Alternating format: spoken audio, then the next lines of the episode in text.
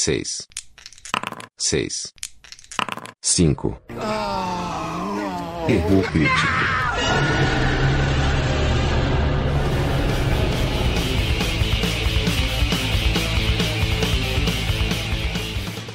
Meninas e meninos, senhoras e senhores, japonês é joia, japonês é gente. japonês apoia, projeto da gente. Japonês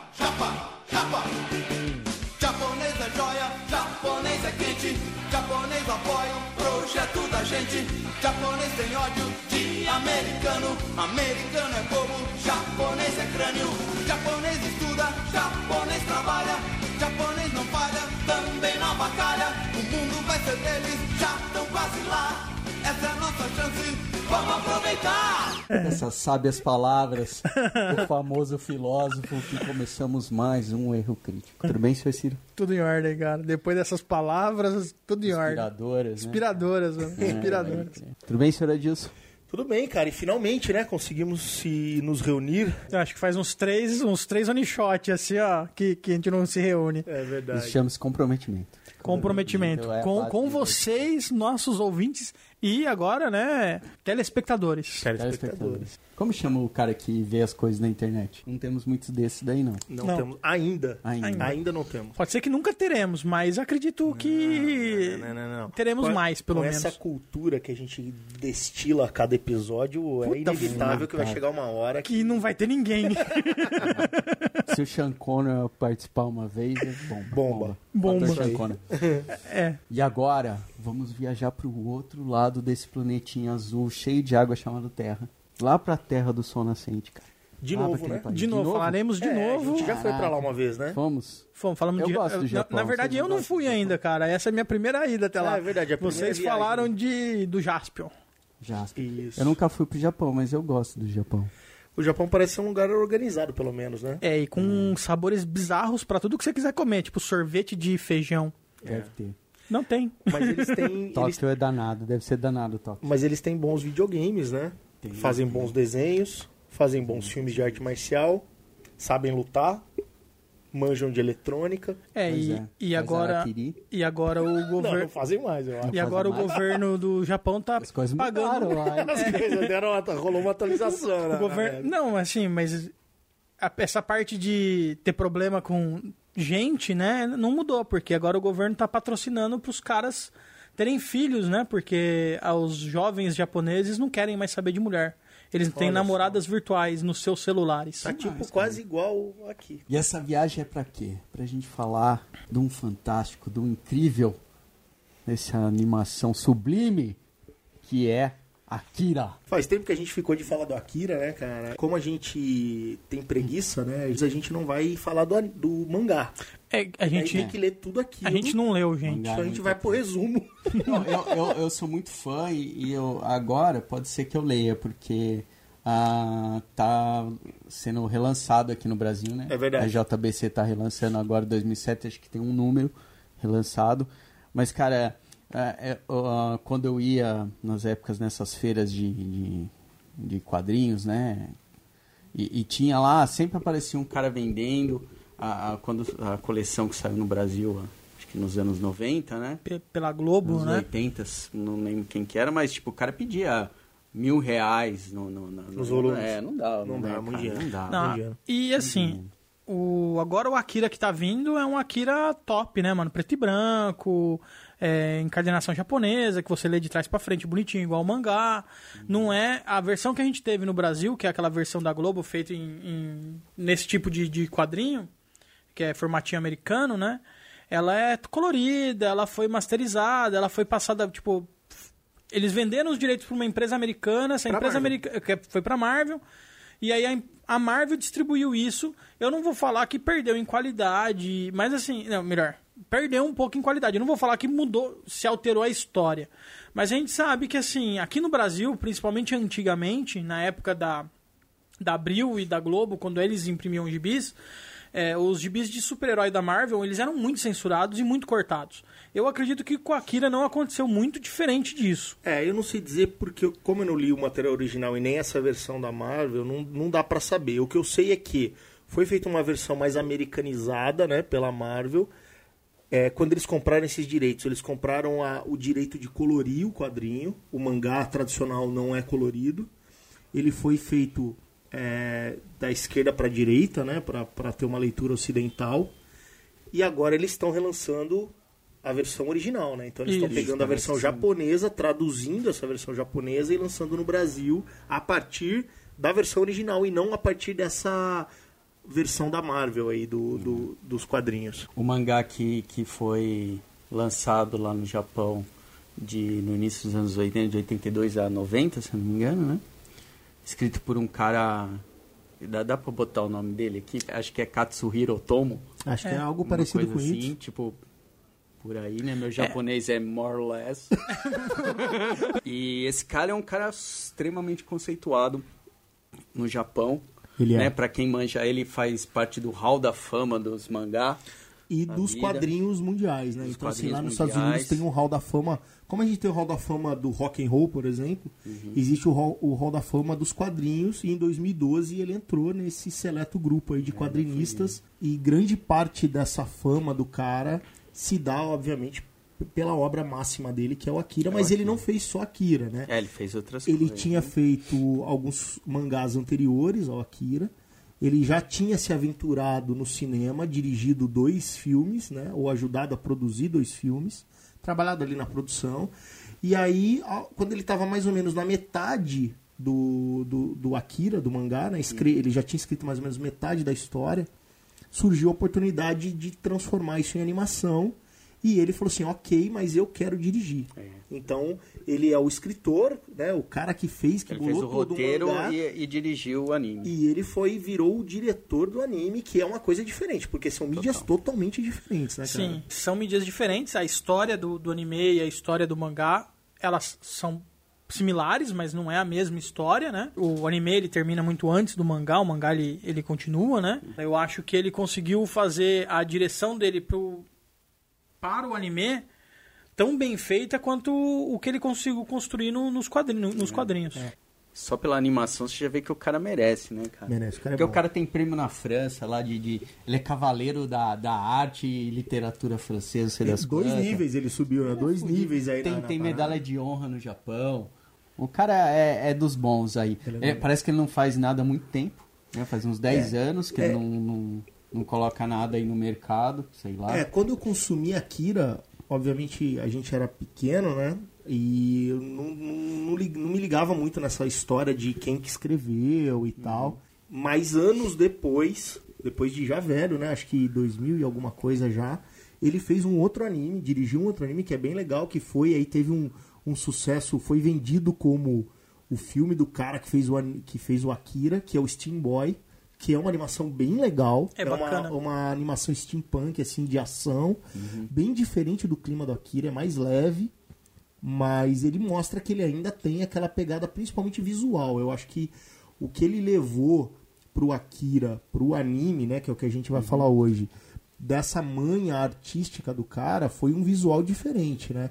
Já existiam, obviamente, animes grandiosos, talvez não tão famosos no Ocidente antes do Akira. O Akira abriu as portas para esse novo mercado e grande parte desse sucesso se dá pela essa visão do cara. O cara tem uma visão diferente, né?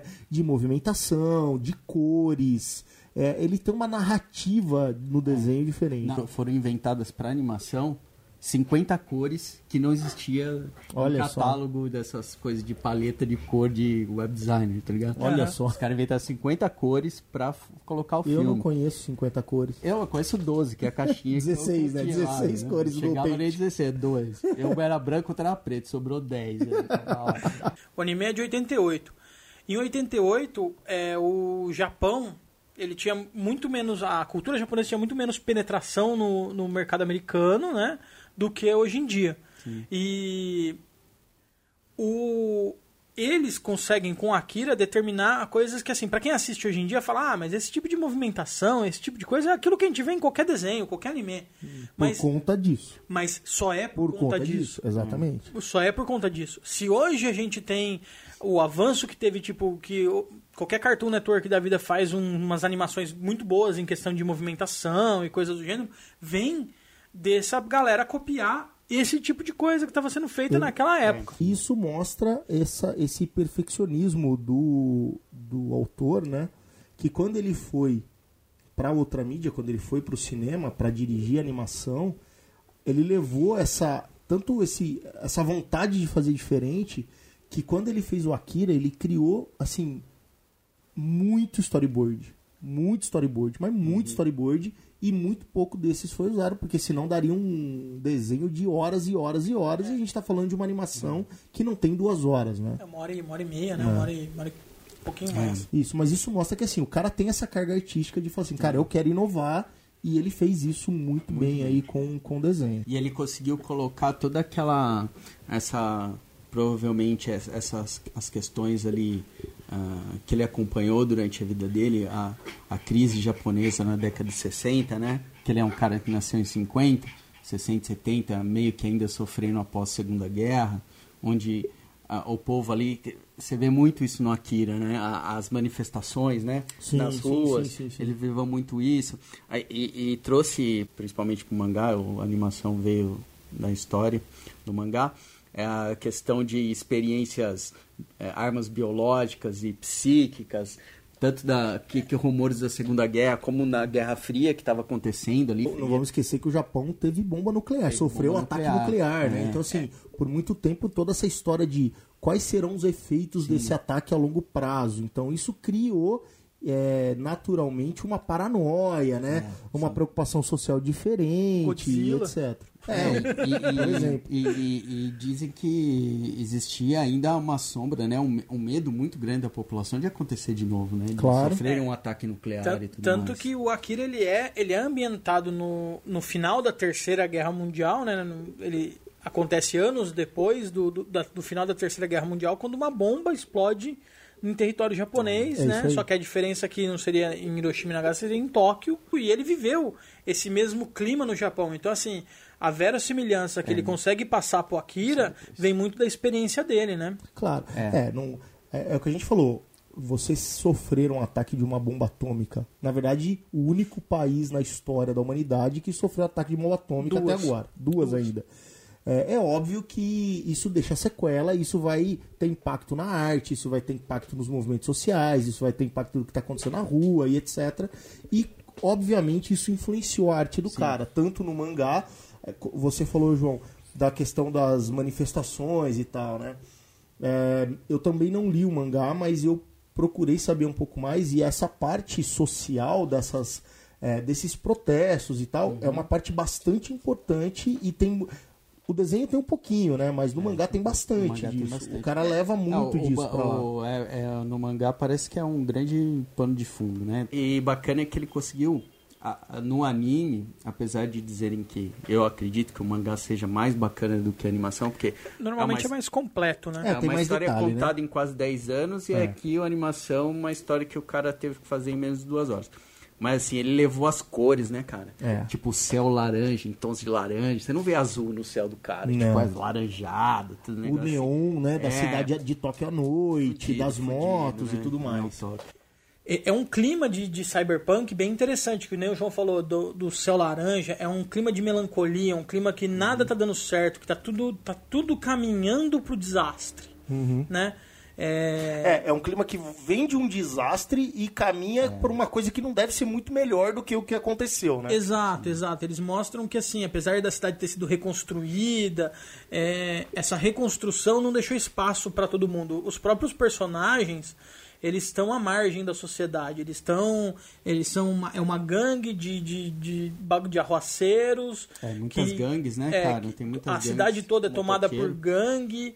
É, é, é também uma coisa que a gente representa que hoje em dia a gente não teria, porque é uma inocência da década de 80 e da década de- do começo da década de 90, que é as gangues não armadas, né? Hoje em dia qualquer pivete num semáforo vai estar ter um 38, naquela época, mesmo num desenho como Akira, que é um desenho muito violento, para ter uma arma, puta, é muito difícil, É, né? acho, acho que não nem tem. tem- Devem ter duas ou três armas durante a história toda, porque. Armas de fogo, né? É, armas, armas de de fogo, eu tô fogo. falando.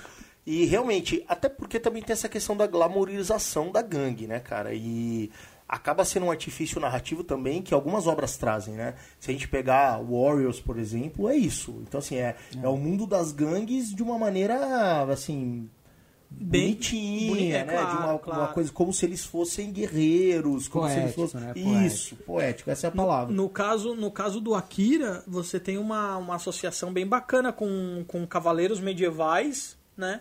E as gangues de motoqueiro, porque assim, são motos, né? Como se eles andassem a cavalo, e eles todos eles usam tipo um pedaço de cano, É. alguma coisa assim, como se fosse uma, uma, uma luta de justa. o cara que escreveu, uma, uma das coisas que ele ele eh, se influenciou pra, pra criar a gangue do, do, do Kaneda foi ter assistido o Easy Riders.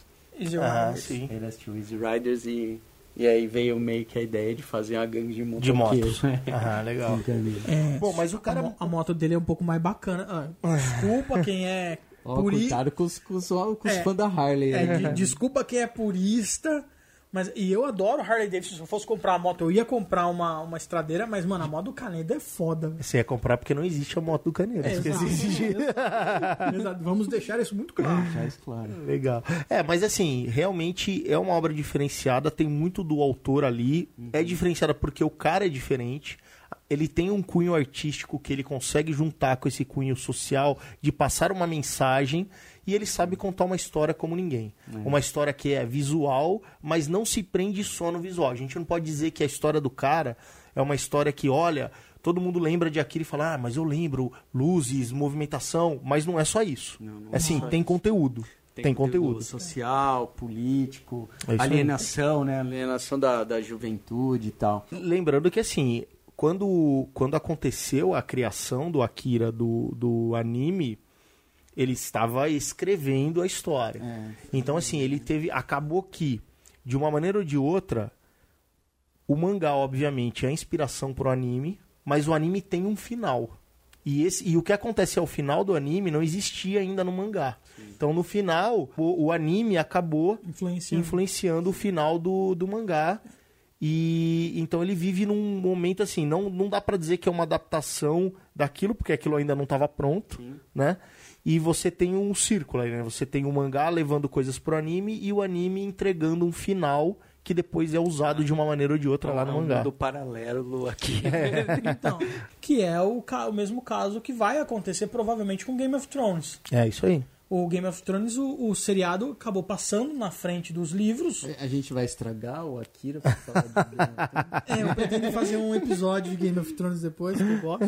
Tá? Eu também gosto. E, então, o bagulho acabou passando na frente e se o autor for esperto para vender livros, ele mudará e não fará uma, uma cópia É, é que escarrada assim, do, do, do seriado. Eu acho que assim, é, pensando em termos de mercado, é difícil comparar porque a gente tá falando de épocas muito Não, distintas, não, né? tudo bem, e assim, eu- o fenômeno Game of Thrones é um fenômeno muito maior do que o fenômeno Akira, mesmo no Japão. Né? Não, sim, não, mas, Mas, o- assim, eu entendi o paralelo que é. A gente tá falando de duas mídias que começam meio que juntas e uma passa e uma acaba passando à frente. Então, assim.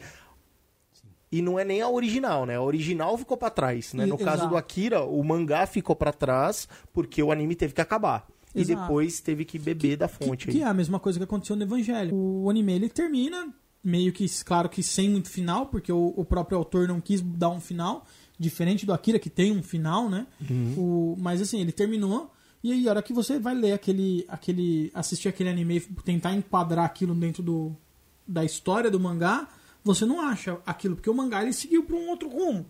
Até um certo ponto eles são parceiros e a partir dali eles cada um segue pro seu rumo. É isso aí. A gente escolheu falar do anime porque é uma obra diferente, né? É uma coisa. Não, a gente não é um podcast de cultura japonesa. Vocês podem ver nos nossos episódios que a gente tem pouquíssimas, pouquíssimos exemplos, né, de falar sobre isso, porque a gente não consome muito mangá.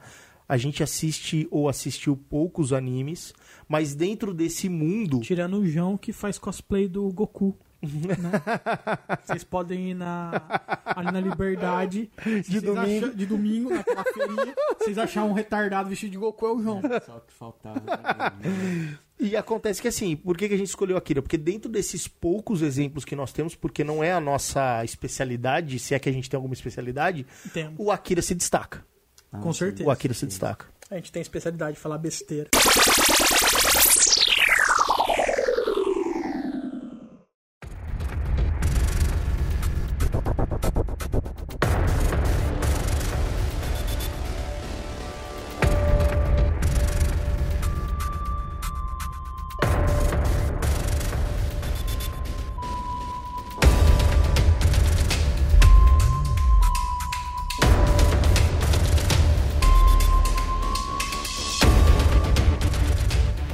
Agora vamos focar na animação. Essa animação foi lançada em 1988, tem a ver com a criação do mangá do mesmo nome. Eu acho que a gente podia tentar dar uma resumida, um trabalho em conjunto, não vai ser fácil.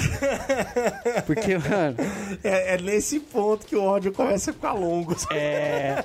Cara, pensa num troço complexo. A história é complexa, não só a história, mas a cronologia. Cronologicamente, como é contada a história, ela é complexa também. E não tem assim, estou tendo uma lembrança. Tipo, não É, vem tipo, mastigado. Eu vou dormir. Eu vou dormir. Ai, tá sonhando. Tá sonhando, não tem essas coisas mastigadas. É Eu- nesse momento que eu falo pro, pros nossos ouvintes assim: assistam o vídeo porque tem uma hora e meia, a gente vai falar umas duas horas pra resumir isso. Não, É o isso aí. negócio, o negócio É, é treta. Eu acho que a gente podia colocar isso aí como meta. Então, assim, a primeira meta é: o nosso resumo tem que ser mais rápido do que meia. Porque senão o cara vê o filme, né, velho? Toda vez que eu assisto, você pega uma coisa nova, Você né, pega cara, uma no coisa ar, né? nova. Como a gente disse, né? O mangá não tava pronto Uhum. totalmente. Então, assim, o cara testou algumas coisas ali. Talvez ele tinha alguma ideia e ele foi colocando em algumas cenas. É. É óbvio que no final, a versão final, ela para em pé, faz sentido. Total, faz sentido total. Mas ele é complexo de se entender, quanto mais de se explicar. É, eu tenho certeza que muita gente vai assistir uma, se assistir duas, não vai entender porra nenhuma. É isso aí. Porque realmente o negócio, você tem que estar muito afim de, de, de absorver as mensagens que o cara tá passando. Mas eu diria que nesse resumo não vai haver consenso. Não vai. É, não vai. Pode ser que esteja divergência mesmo. Vão ter divergência. Porque assim, você que está acostumado com o cinema hollywoodiano, vai penar. E no final, não vai ter a dica do que era vermelho, era fantasma, tá Não, ligado? não vai ter. Não vai ter dica nenhuma.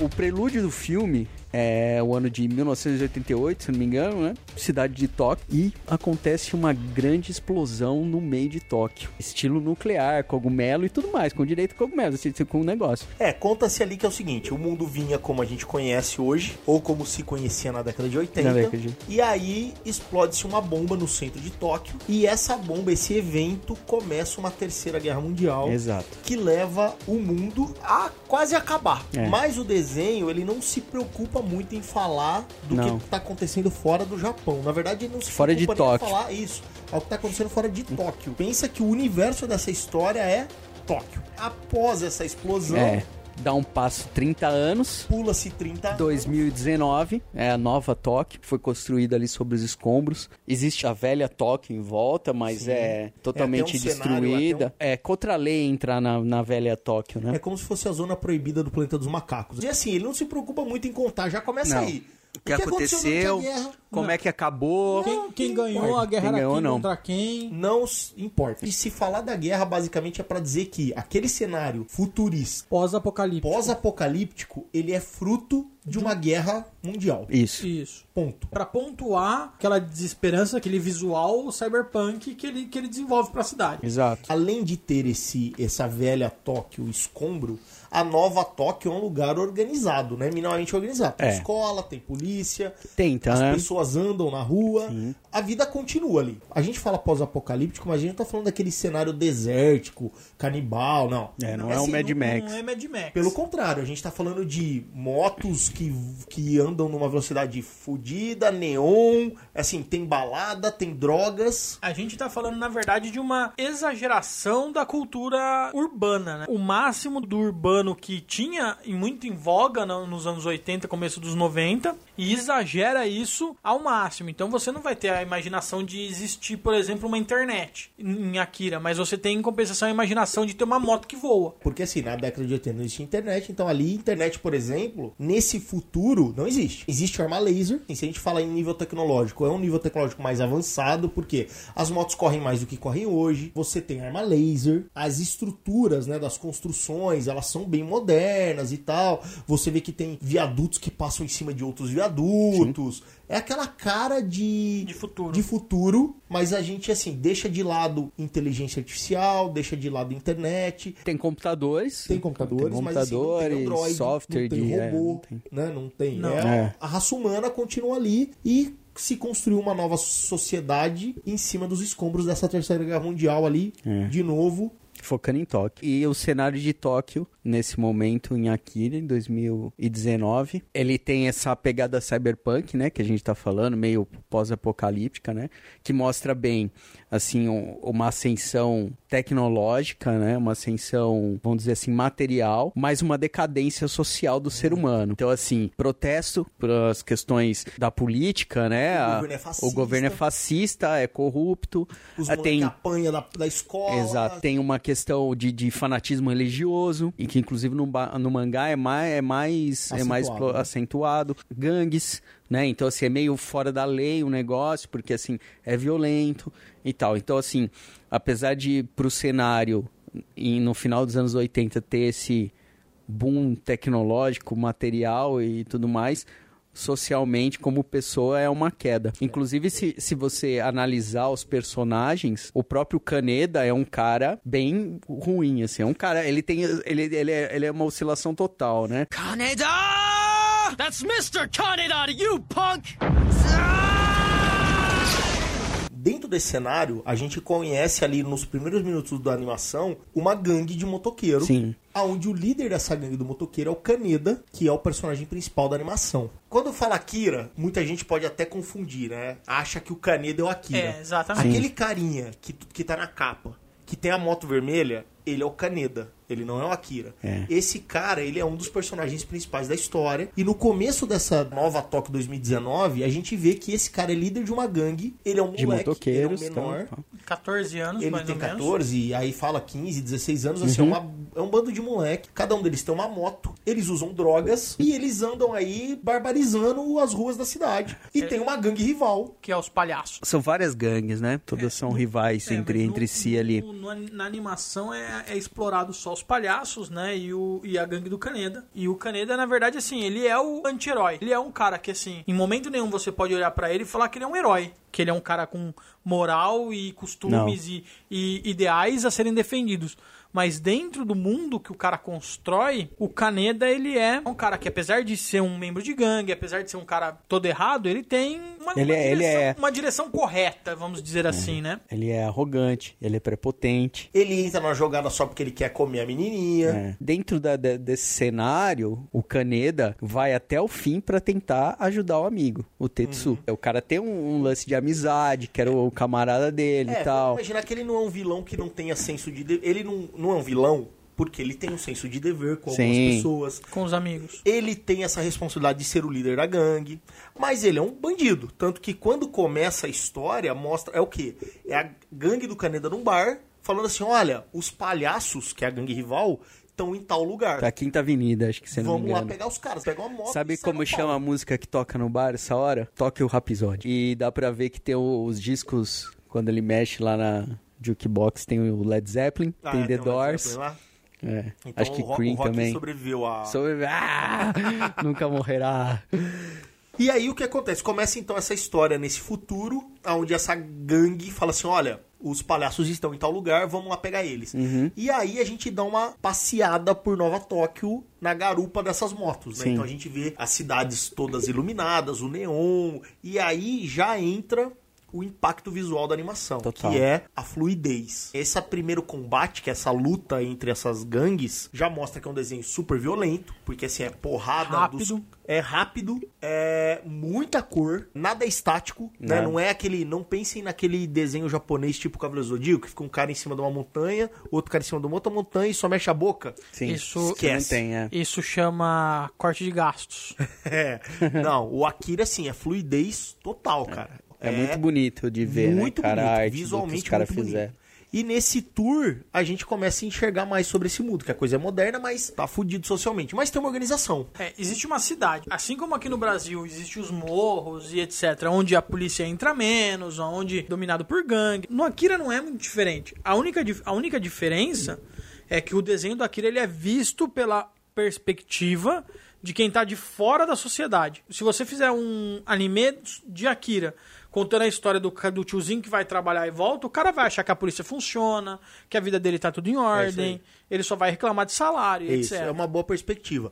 E nesse momento, a gente percebe que não vai contar só a história dessa gangue. Porque, assim, em paralelo começa uma outra história, que, como o João disse, não mastiga nada, gospe-se na sua cara só assim, ó. Tem Entenda. alguém correndo atrás de alguém que tá fugindo de alguém. Nesse momento, os militares estão na rua, segurando manifestações ali da classe trabalhadora, sei lá, estudantes. E no meio disso tem um cara com um garoto fugindo ali no meio. Parece que é um, um terceiro caminho ali. Ninguém, ninguém sabe exatamente o que, que, que, tá acontecendo. E acaba que esses dois grupos de personagens se encontram. então a gente tem as gangues ali lutando, eles estão no centro da cidade. No centro da cidade tá tendo manifestação, tem a polícia ali tentando conter, e no meio de tudo isso tem um cara correndo com uma criança, meio que fugindo, e a gente percebe que tem gente que não é aquela polícia que tá atrás desse cara com essa criança. Tipo um FBI ali da vida, Isso, alguma tipo- coisa assim, uma organização. Como é que o Capitão Nascimento fala dos É o BOP. convencional, não vai subir, qualquer não vai subir. Aqueles caras que falam ninguém sobe, ninguém sobe, é os caras que estão atrás desse cara que tem uma criança, Com a criança velha. né? E correndo atrás desse cara e dessa criança tem uma menina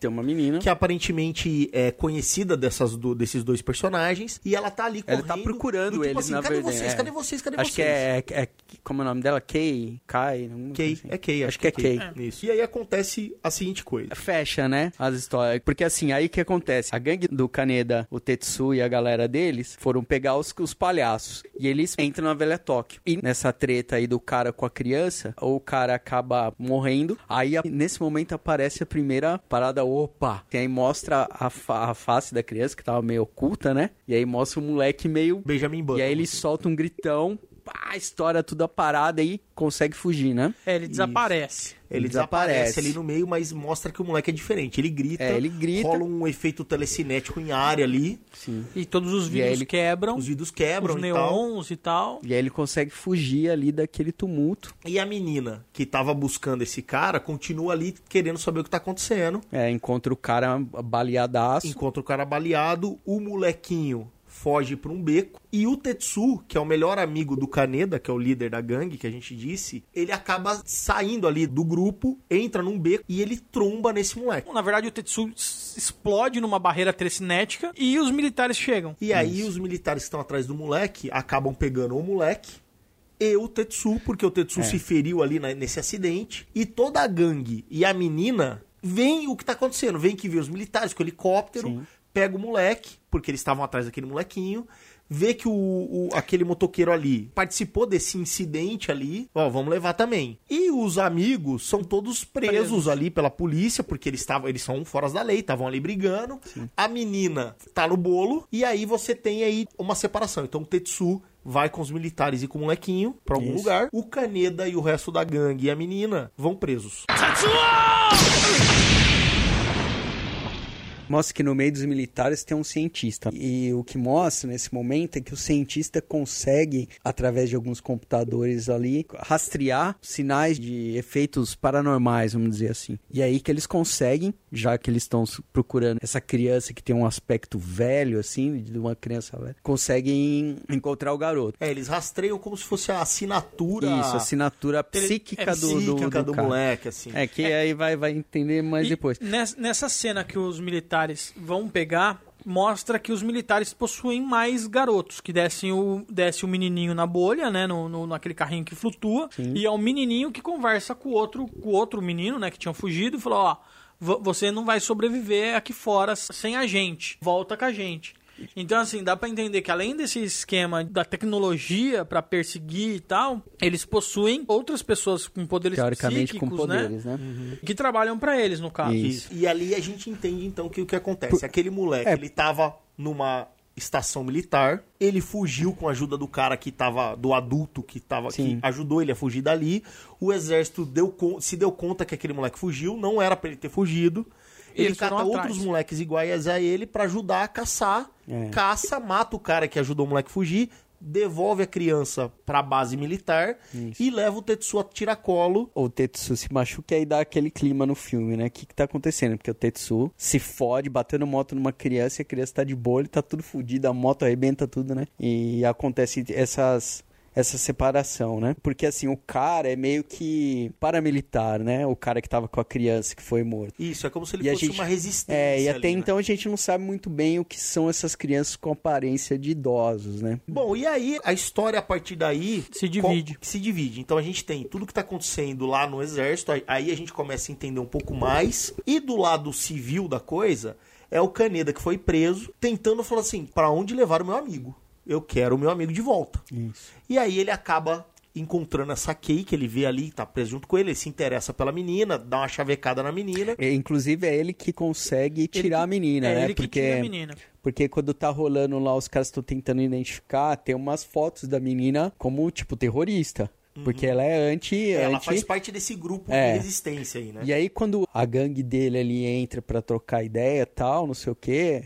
Ah, o que, que vocês estão fazendo? Quem são vocês e tal? Aí eles, né, fala lá e, e aí ele se liga que a mina vai se dar mal. Ele fala, ó, tá faltando um, aquela, aque- aquele cara ali é da, da, da minha, da minha gangue também. E ele tenta, nessa saída, entender um pouco mais. Ele convida a menina pra sair, a menina dá um É. fora nele e tal.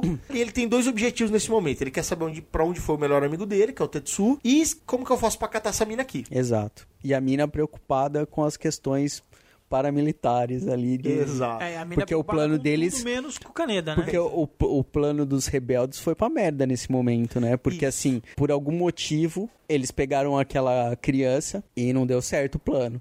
O Caneda em cima dela enchendo o saco e ela quer se encontrar lá com os líderes e tal, e, e eles seguem um caminho, né? E do outro lado, a gente vê que o Tetsu tá em, como se estivesse em estado de coma, estão fazendo exames, e nesses exames, esse cientista responsável pelo projeto aí, identifica que aparece uma assinatura psíquica nesse No menino, Tetsu, é. que até então era um desconhecido do exército, né? Era um- só um moleque de rua ali da gangue.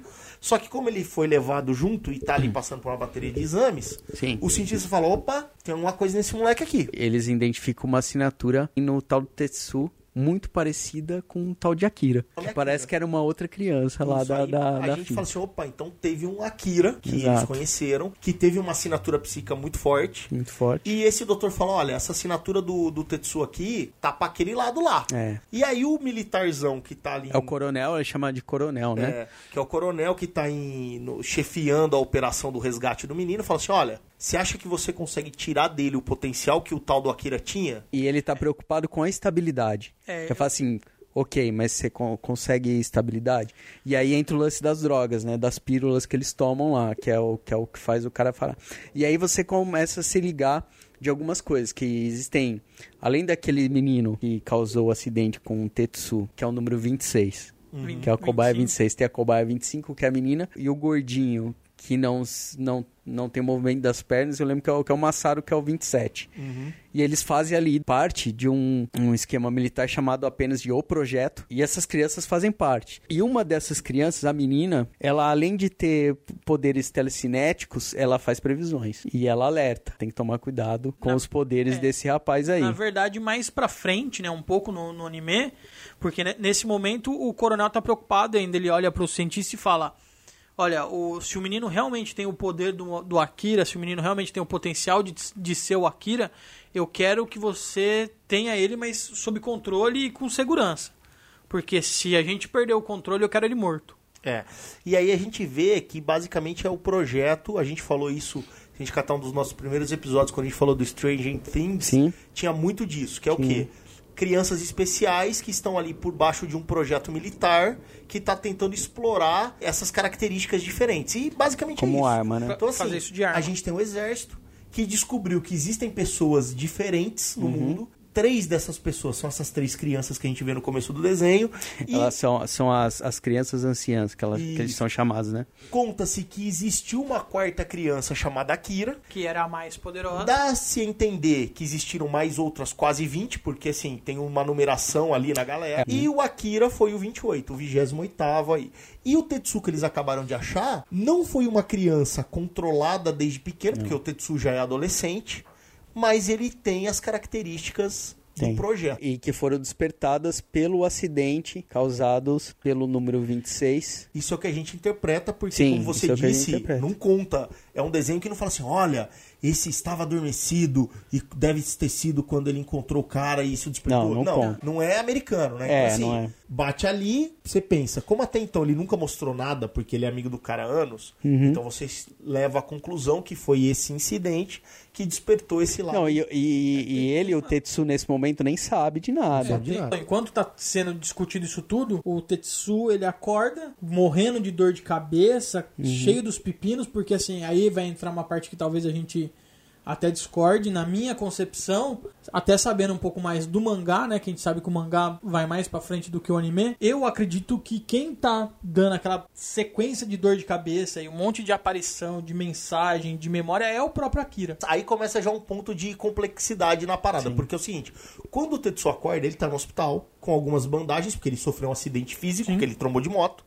Só que ele começa a ter umas alucinações e ele começa a ver uma criança na mente dele que ele nunca viu. E ele sabe que o nome dessa criança é Akira, porque ele Akira. fala, eu sou Akira tal. E ele começa ali a ter dor de cabeça, sai da minha cabeça, sai da minha cabeça, sai da minha cabeça. E ele fala, cara, eu tenho que fugir daqui. Isso. E nesse nessa crise aí de dores e tudo mais, ele consegue fugir do hospital e ir atrás dos seus amigos. Mostra Exato. ali que ele tinha uma namorada barra melhor amiga, né? Uhum. Que era da gangue, não era da gangue, mas andava com a gangue do É cara. da escola, né? Porque é eles são todos da mesma Isso, escola. é as tal. menininhas da escola que pagam pau pra gangue deles, Isso. né? E essa menina tá muito preocupada em saber onde está o Tetsu. E enquanto ele tá fugindo, o que que tá acontecendo lá com o Kaneda? Ele se aproximou da Kei, da menina que ele encontrou. Ele vai com a Kei até um esconderijo, na verdade ele segue ela, né? E descobre que a Kei faz parte de um grupo que tava tentando pegar essas crianças do governo. Ele se perde da Kay, aí ele tromba a Kay andando na rua, e ele começa a seguir ela, e ela se envolve num acidente com a polícia, né? Uma perseguição nos esgotos e tal. E ele acaba atacando um policial pra salvar ela, e ela acaba matando o policial pra salvar ele, né, no caso. Sim. E aí ela leva ele, como rolou toda essa encrenca, ela leva ele pra base, pra base pro quartel-general dessa organização. As de- consequências ali vão, vão estreitando a relação deles, né? Exato, exato. E aí a gente descobre que ela faz parte realmente de uma organização paramilitar, né? Que tá querendo São os rebeldes. Eles são contra o que tá acontecendo e a gente ainda não sabe muito bem. A gente já sabe que tem um projeto, que tem uns caras lá Sim. com poder e aparentemente essa organização sabe disso. Sabe E disso. quer tirar as crianças de lá. E aí o, o líder, né, dessa organização, a Kay apresenta o Kaneda pra esse líder e fala: "Olha, ele me salvou, Sim. ele é um cara de confiança". E o amigo dele foi levado pro exército. Aí ele É. falou assim: ó, então vamos usar. E aí meio que os interesses. É, vão se, se colocando cruzam. ali. é. Então, assim, eles estão fazendo ali um novo plano pra ir buscar as crianças, já que o plano original do começo do desenho falhou. E o Kaneda quer salvar o amigo. Sim. Então eles meio que falam assim: tá bom, então a gente vai lá, você ajuda a gente a entrar, a gente te leva lá, você é um cara desconhecido. É mais fácil você entrar do que a gente. E aí a gente vai fazer o que a gente tem que fazer e você pega teu amigo. E do lado de lá, o Tetsu acordou e fugiu. E fugiu. E foi pra escola atrás do, do- da galera. Kaneda! That's Mr. Kaneda, you punk! Ele primeiro encontra a menina, Contra a né? menina, convence a menina que ele tem que fugir, É. ir pra longe. que ele quer fugir do Akira. Ninguém, ele, ele, tá, do- ele tá doidão, né? Ele, é, tá ele doidão. quer fugir Tá doidão, dessa- do ele que tá acontecendo quer- na cabeça dele. Ele É. quer fugir do que tá acontecendo na cabeça e ele quer fugir dos militares. Né? É. Ele quer fugir, porque ele falou que nunca mais ele quer voltar pra aquele hospital. E ele E- tá tomando a tal das, das cápsulas, né? Que eles chamam que é a droga deles lá, que até a, a jaqueta do Caneda tem, tem um. Tem Tem desenho lá? Tem o desenho, né? É, e a gente, nesse momento, quando ele rouba a moto do Caneda, fica claro que, assim, por mais que eles tenham uma relação de melhores amigos, existe aí uma, uma disputa entre eles. Sim. O Tetsu se acha inferior ao Caneda. Ele acha que o Caneda toda hora tem que salvar ele, que o Caneda Sim. é o fodão, que ele é como se fosse o, o segundo da, da hierarquia, e ele acha isso errado. Então ele rouba a moto do Kaneda, que é a moto mais fodona da gangue, Que é a única moto grande, né? Segundo eles. pega a menina, Há uma moto que o Kaneda de- adaptou pra ele. Tem, tem uma parte que fala assim: Ah, ei, Tetsu, mano, gostou da moto e tal, mas você não vai conseguir andar porque ela é toda preparada pra mim e não sei o que, não sei o que lá. E aí quando ele rouba, realmente isso acontece, né? Isso, e aí ele Não descobre, problema. ele fala assim, pô, agora eu tô entendendo essa moto, eu não posso deixar o giro baixar menos É, de não sei quantos mil só que a- RPM, só que nisso a moto já tá brecando A e moto tudo já mais. para e os palhaços veem, veem eles É, andando com a moto do Caneda E e, aí os, vai atrás. e os palhaços, que é aquela gangue que eles deram um pau no começo do desenho, enxergam o cara sozinho, eles acham que o cara é o Kaneda, porque ele tá com a moto vermelha, vão em cima dele e começa a socar tanto o Tetsu quanto a menina que tá na garupa. O Tetsu ali tá tentando resistir, mas são vários contra ele. Uhum. E o Kaneda chega. E por enquanto o poder de Akira ainda não tinha sido É. manifestado no E o Tetsu né? putaço, né? O E- Tetsu putaço, porque assim, ele, ele, vem, ele já tem essa certa mágoa com o Kaneda, né? E aí quem chega pra ajudar ele? O Kaneda. O Kaneda. O Kaneda E aí ele fica mais puto E ainda. toda a gangue, né? É. Toda a gangue. E aí de novo ele fala. E aí ele fala, pô, você sempre tem que me salvar. Eu, eu tinha isso sob controle.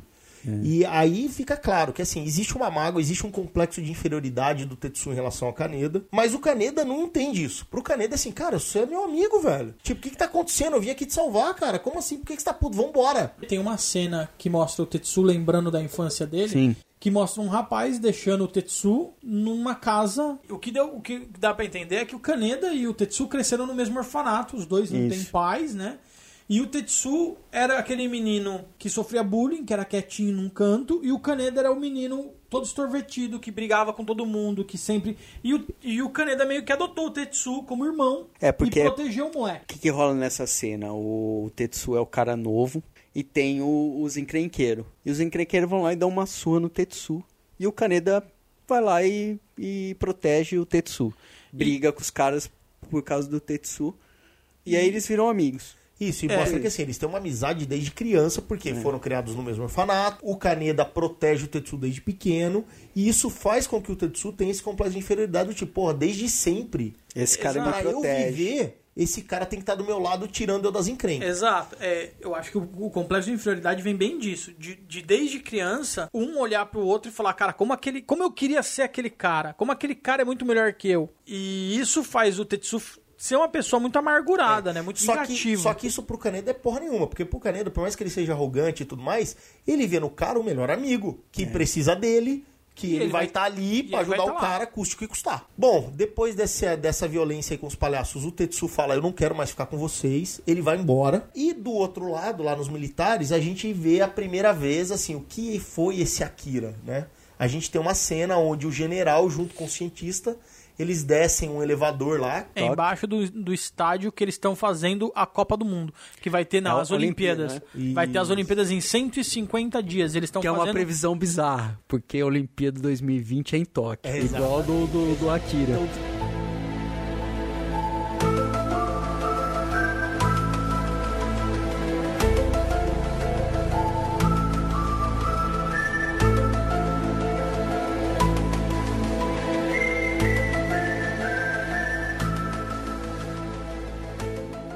acontecendo agora.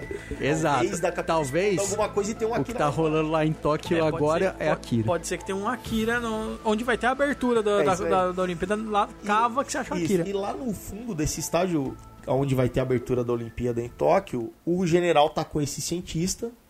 E eles começam a falar, cara, lembra, tal, lembra, lembra, lembra. E lá embaixo tem uma cápsula que é super fria, eles estão com um monte de É, cri- casaco criogenia, tal, eles uma- tá, tá tipo- tudo congelado a zero grau. E lá tem um, É um ambiente estéreo, e né? lá tem Total, o número né? 28, que é o número do Akira. E aí você entende que assim, o tal do Akira aparentemente tá dentro dessa cápsula aqui. E tá tudo trancado Sim. e ninguém chega aqui. E aí você começa a usar aquela informação que o general fala lá no começo, quando eles pegam o Tetsu sobre controle, ele tem que estar estável tal. Você começa a entender, bom, então esse Akira deve ser um moleque poderoso pra cacete.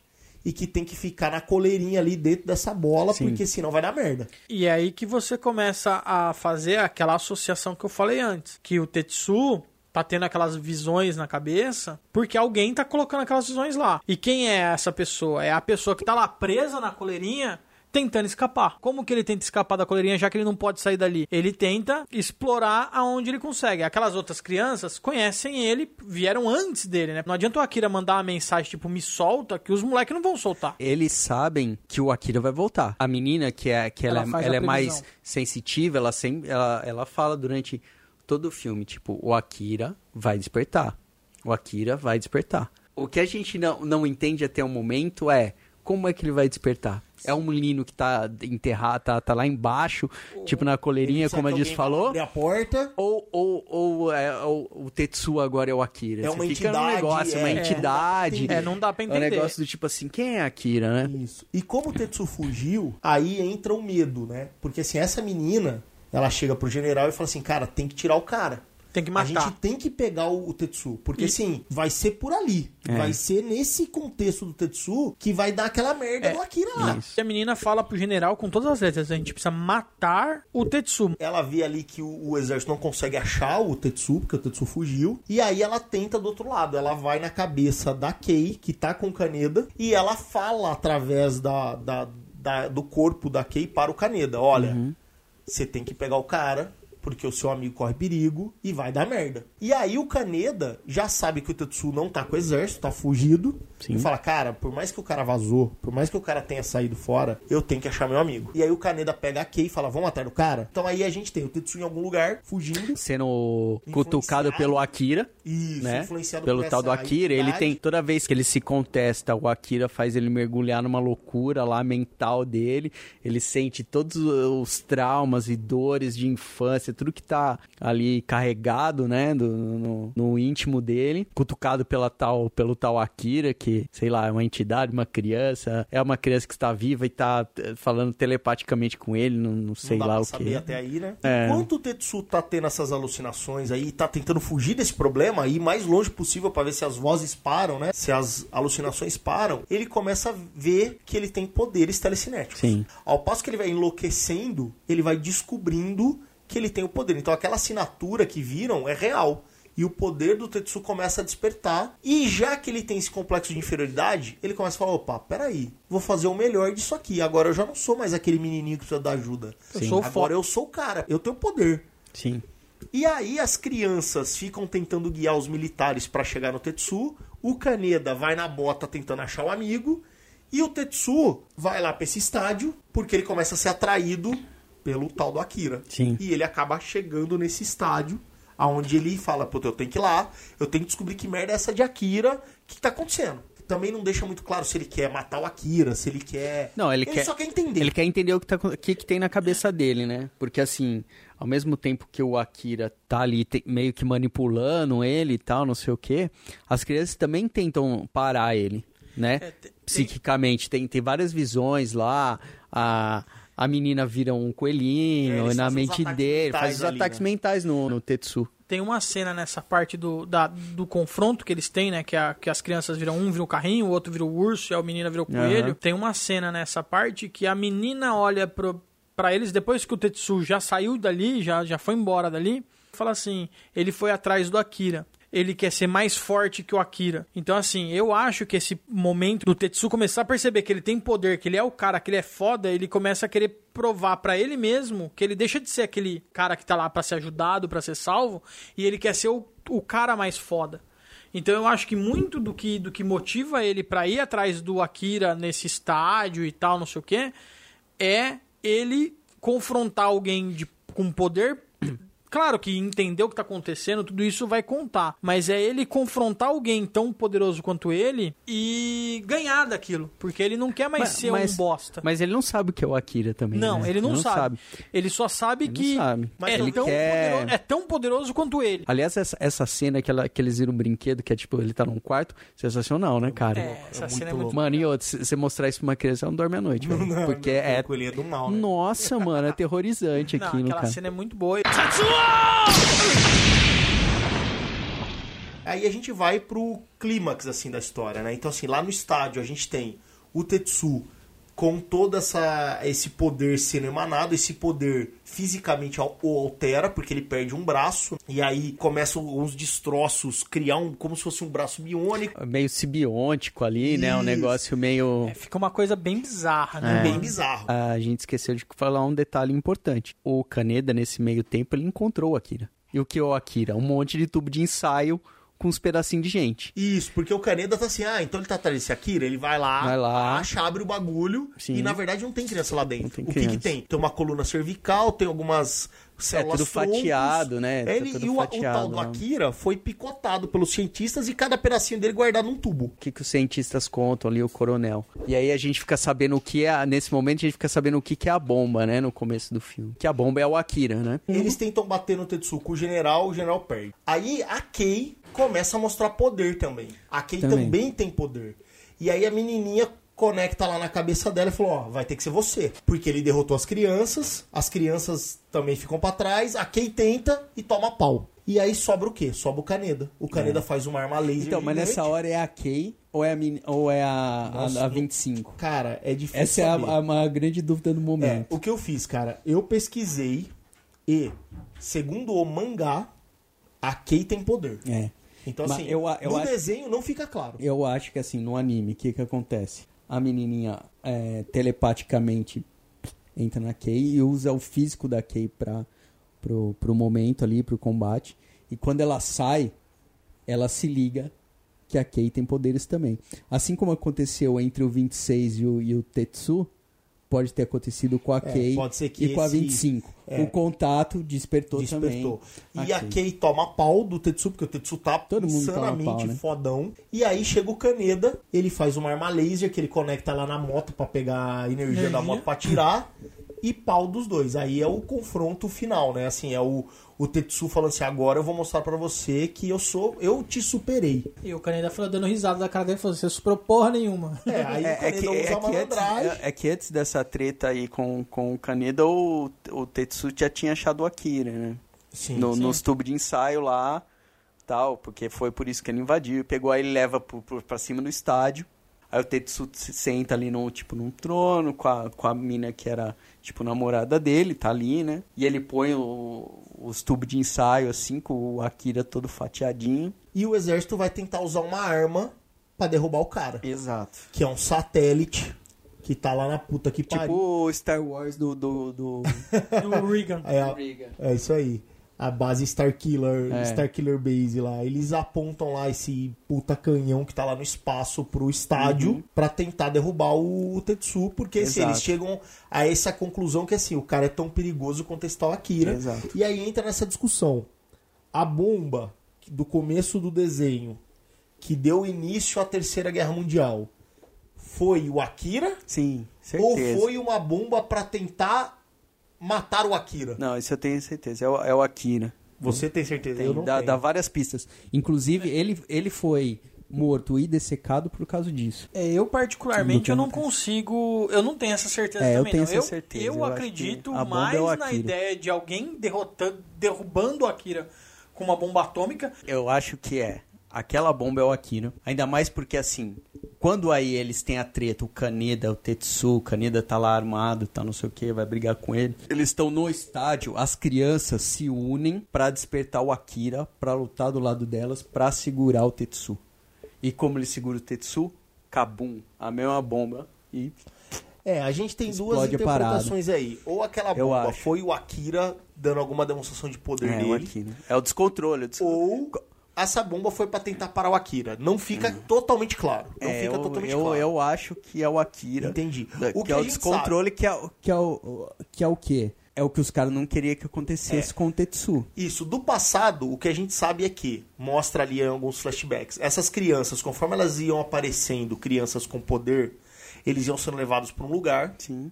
Aí mostra os- as três crianças ali do desenho, mostra o dia que o Akira chegou, ele era uma criança normal como elas, Uhum. mostra eles ali fazendo alguns truques mentais, telecinéticos. Muda o canal da TV, Mostra- isso. mexe, E mostra que ali o eles detectaram que o Akira era mais poderoso do que esses caras. Alguma merda aconteceu, o Akira teve que ser fatiado, e ali as crianças têm, têm que trazer nesse momento, como tudo tá dando errado, o Tetsu ganha de todo mundo. Aí o clímax é isso, as crianças se unem pra trazer essa essência, porque a gente sabe que o Akira não tá totalmente morto, porque ele Não, tava ali Porque assim, influenciando qual, o, qual, o qual que é a pegada do, do, do, do tal do poder? Tem um meio lance meio de, de mago, ascensão, sei lá. E, e- e tem um lance do, do fanatismo religioso que acham que Akira é Deus. O que dá a entender ali quando começa a chegar nos finalmente é que assim, todo mundo tem poderes. O poder nada mais é do que a força vital. O Akira é um cara que conseguiu chegar num, num, num- limite incontrolável dessa força vital. Então, assim, o Akira não, não morre, nunca morre. Porque ele é uma força vital. É, é meio aquilo, né? Uma entidade é um menino tal, assim. Uhum. Ele não é uma entidade, não é um menino naquele momento, nem é uma entidade. Mas ele é uma força. Mas ele é uma força. É, no mínimo ele é uma Porque ele tá no força. Uhum. universo, entendeu? Ele tá no universo. Então, quando eles se, eles se unem ali, as crianças despertam a força Akira e se unem pra segurar o Tetsu. Porque o, Tetsu, ele, ele começa a expandir até fisicamente, né? É, aí ele vira ele- como se fosse um câncer, né, É, cara? ele, ele começa a ficar- engole a namorada, e blé, não sei o que, não sei o que. Ele fica bizarrão. E, aí que ele meio que cai por terra e aí ele pede Caneda, me ajuda. Me mata, tira eu daqui. Ele tá blé, virando É, o poder Uma foi. Ele massa não conseguiu amorfa. controlar É, não como o Akira controlar. controlar. Por mais que talvez ele tenha até mais poder que o Akira, ele não controlou como o Akira controlou É, no o Akira passado. também não controlou, porque ele explodiu. É, aí entra nessa que a gente nunca entendeu? vai saber. A gente Eu vai acho ter que, que, é, ligar lá é- pro eu acho que essa é o, Shiro, é o, é lance. É. Ele, ele- os dois ali não, não tiveram controle. Mas né? eu acho que o Akira não controlou, porque se ele tivesse controlado, ele estaria servindo de arma dos militares, então ele não era uma pessoa controlada. Sim. Tanto que mostra todo o medo que os militares têm do poder sem controle. Né? O, o próprio general chama o Akira de o poder de Deus, né? que você comentou de Deus. E o Tetsu também. O, pro cientista, quando o Tetsu começa a querer escapar e começa a demonstrar os poderes, o cientista olha e fala: Meu, não começa a usar seu poder agora, sem treinamento, porque você vai acabar perdendo o controle e vai acabar morrendo. A diferença, talvez, do Akira pro Tetsu é que o Akira explodiu. Talvez nessa explosão ele tenha ficado inconsciente de alguma forma e os militares tenham fatiado ele. E o Tetsu foi o oposto. Ele, por querer ser mais forte, querer provar que ele era mais, melhor, que ele era superior, ele começou a crescer, crescer, crescer como um câncer. Então ele chegou num momento que não dava mais pra fatiar e parar o Tetsu de uma forma É, ele- normal. Ele teve ali uma, um paradigma, né?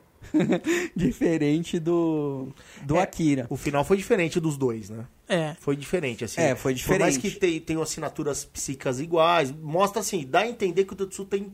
Talvez É. tivesse o mesmo poder que o Akira, mas assim, o final da vida dos dois foi diferente. O paradoxo ali Tal. pegou o, É. o Tetsu de uma maneira diferente. Mas o que acontece? Quando o Akira entra na jogada, quando as crianças conseguem despertar o Akira e fala assim, olha, só a gente vai ter que se juntar a ele, pode ser que a gente morra.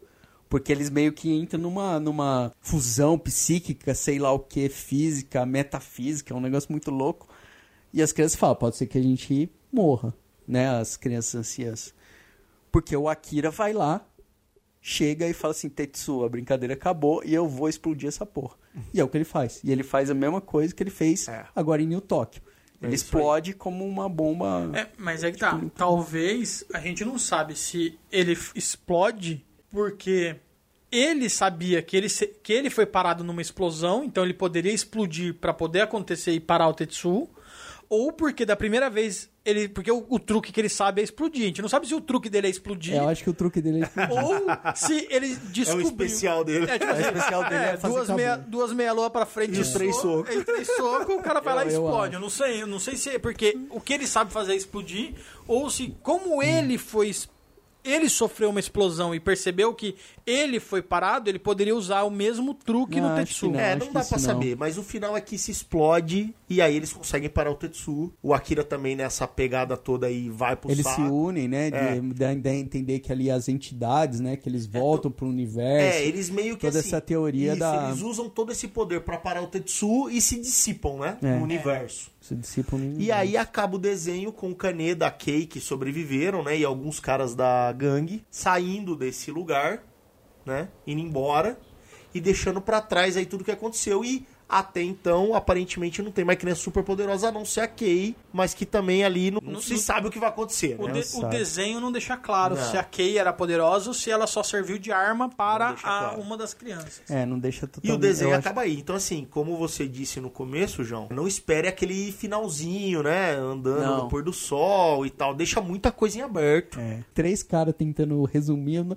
não consegue, velho. É mu- difícil, é cara, é coisa. só assistindo É, tem que assistir. e curtindo e assistindo várias vezes a parada pra É isso você ir pegando, assim, porque é muito complexo até de contar pra alguém, tá ligado? É isso. Esse negócio. E essa é a história que resume ou não o, Ou não, resume mal. o anime aí do Akira, que é o que a gente escolheu pra falar hoje. Eu só tenho uma coisa pra falar que é o seguinte: se em questão de tempo falhamos miseravelmente De novo. resumo. Porque assim, é mais rápido assistir o anime. É que foi o resumo co- com palpites, né? É, com, é tipo com- comentários do diretor, sabe? É. Não, é, assim, é- é igual quando o cara estuda direito, que tem o código penal e o código penal comentado. O nosso foi o resumo comentado. Porque se você for pegar realmente o que tem de história em tudo que a gente falou, dá uns 10 minutos. Dá, Dá aí. fácil, É mas que a gente Que assim, toda é, opiniões, várias né? opiniões e tal, isso mas aí. detalhe da história não. Acho que quem ouviu sabe assim, tem um cara de uma gangue de moto, um fica louco, o outro vai atrás dele, do outro lado tem os militares. no final eles E aí tem o tal do Akira e no final, bum. É isso, cara, é isso aí que a gente conta da história.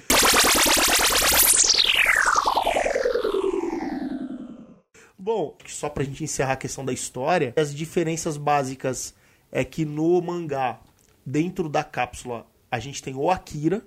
O Akira tá lá vivo, ele não é fatiado. É, ele tá tipo numa. Hibernação, assim. É, numa né? hibernação, né? O, o Tetsu liberta ele e vira o Darth Vader dele. Porque assim, acontece um pouco disso que a gente falou da animação, né? Do Akira na cabeça do Tetsu. Porque aí acontece todo esse lance, né? Tem esse lance dos paramilitares, tem no mangá e tal, não sei o que. Aí, por um lado, os paramilitares querem tirar as crianças de lá, porque acham que o governo vai usar as crianças contra eles, contra a sociedade e tal. E aparece o Tetsu, aí tem os loucos da seita que acham que o Akira é Deus, não sei o quê. E o Tetsu, em contato telepático com o Akira, que está vivo, que se eu não me engano aparece na, na, na, na no- na segunda fase da- do mangá, vai lá e resgata o Akira. Isso. Só que o Tetsu acha que ele é o cara. E que o Akira tá ali de parça. Uhum. Tipo, criança, até no, no, no mangá, essa mina que é namorada e tal, é meio que cuida do moleque, né? Que eles ficam ali, forma meio que uma família. Só que nessa, o Akira tá na cabeça do Tetsu da mesma maneira que ele faz no anime.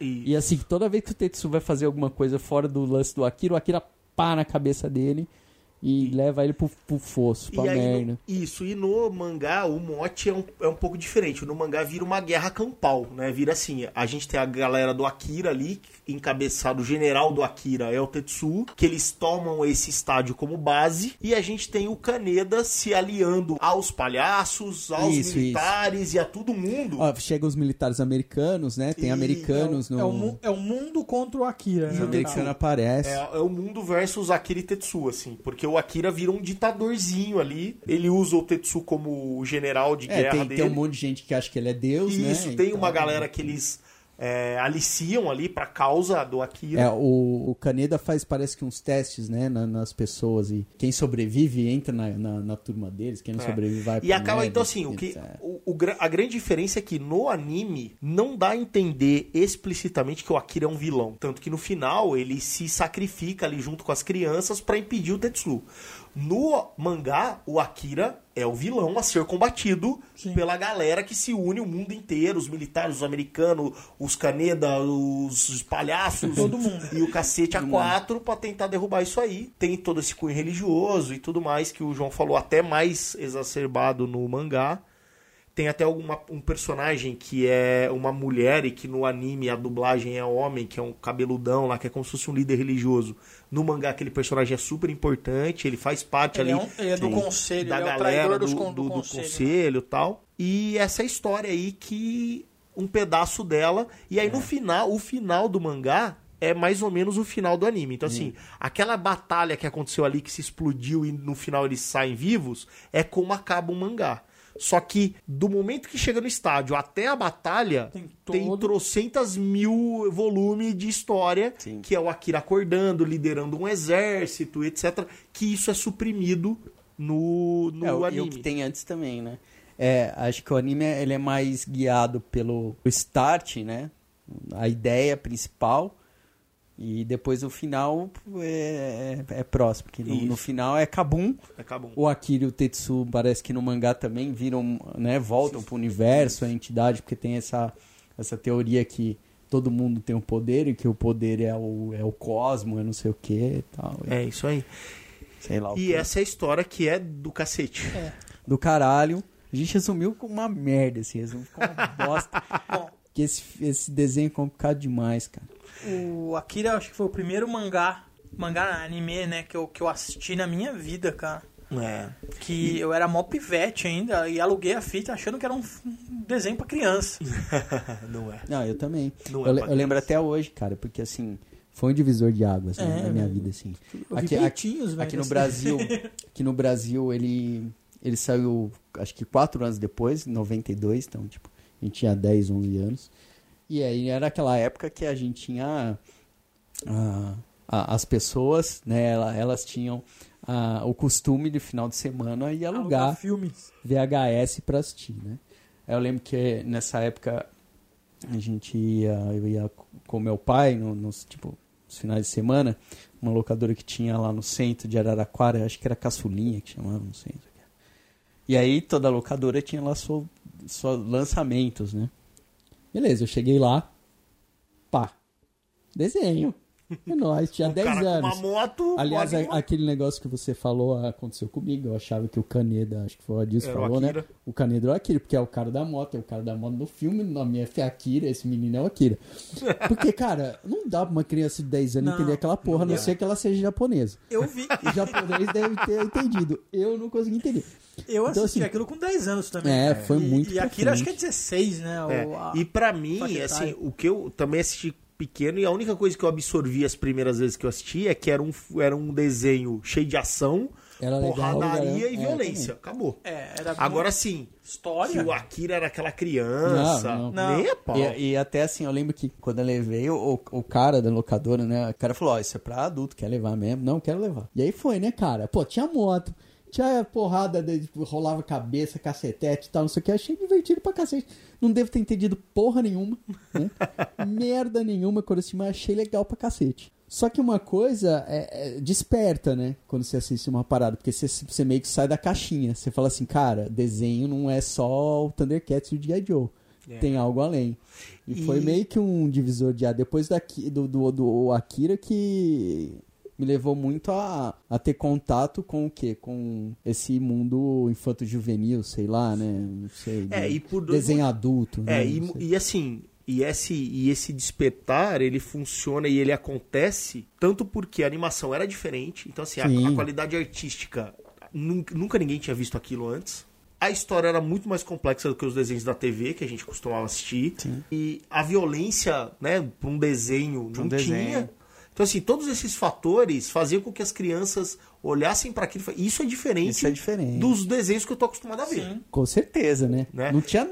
Mas nem próximo. né? Nem os filmes que a gente assistia não era tão É, violento é e pesado, né, cara? Não- É. A gente não assistia, não tinha muito. coisa- não, não, não. Tinha o quê? Mad Max era o mais pesado que a gente assistia, aí. não sei. e que o Akira passava. é bem pior. E o Akira é pesadíssimo, assim, cara. E aí o que acontece? Isso pra mim ficou, Criança ficou de adormecido. Eu sempre tive na minha cabeça, Akira é um treco legal. Akira é um treco legal. Mas diferente de hoje, né? Que é fácil você achar uma coisa legal. Compra um DVD, tá no teu streaming e tal. Uhum. Na época do VHS, ninguém tinha VHS. VHS era uma coisa cara. Era um item de locadora que você tinha acesso por um tempo determinado. Você pagava pra ficar com aquilo por dois dias, três dias, um dia. Então, assim, a gente não ficava assistindo Akira constantemente. Vezes, então eu né? assisti numa época e muitos anos depois eu fui ter contato de novo com Akira, só que aí eu já tinha uma cabeça diferente. Aí quando eu vi, eu já vi com outros olhos. Falei, cara, eu né? com certeza não entendi metade do que eu tô entendendo nesse momento naquela época. E hoje, Que né? metade deve ser 5% e tal. Porque hoje a gente entende tipo uns 40. Isso, e hoje, depois Depois de ter assistido velho, 20 vezes. quando eu tive acesso, quando eu comecei minha coleção de DVD, pô, Akira tem que fazer, tem que fazer parte da coleção. De novo, por esse sentimento que eu não sabia muito bem o porquê, mas eu sabia que era bom. É bom.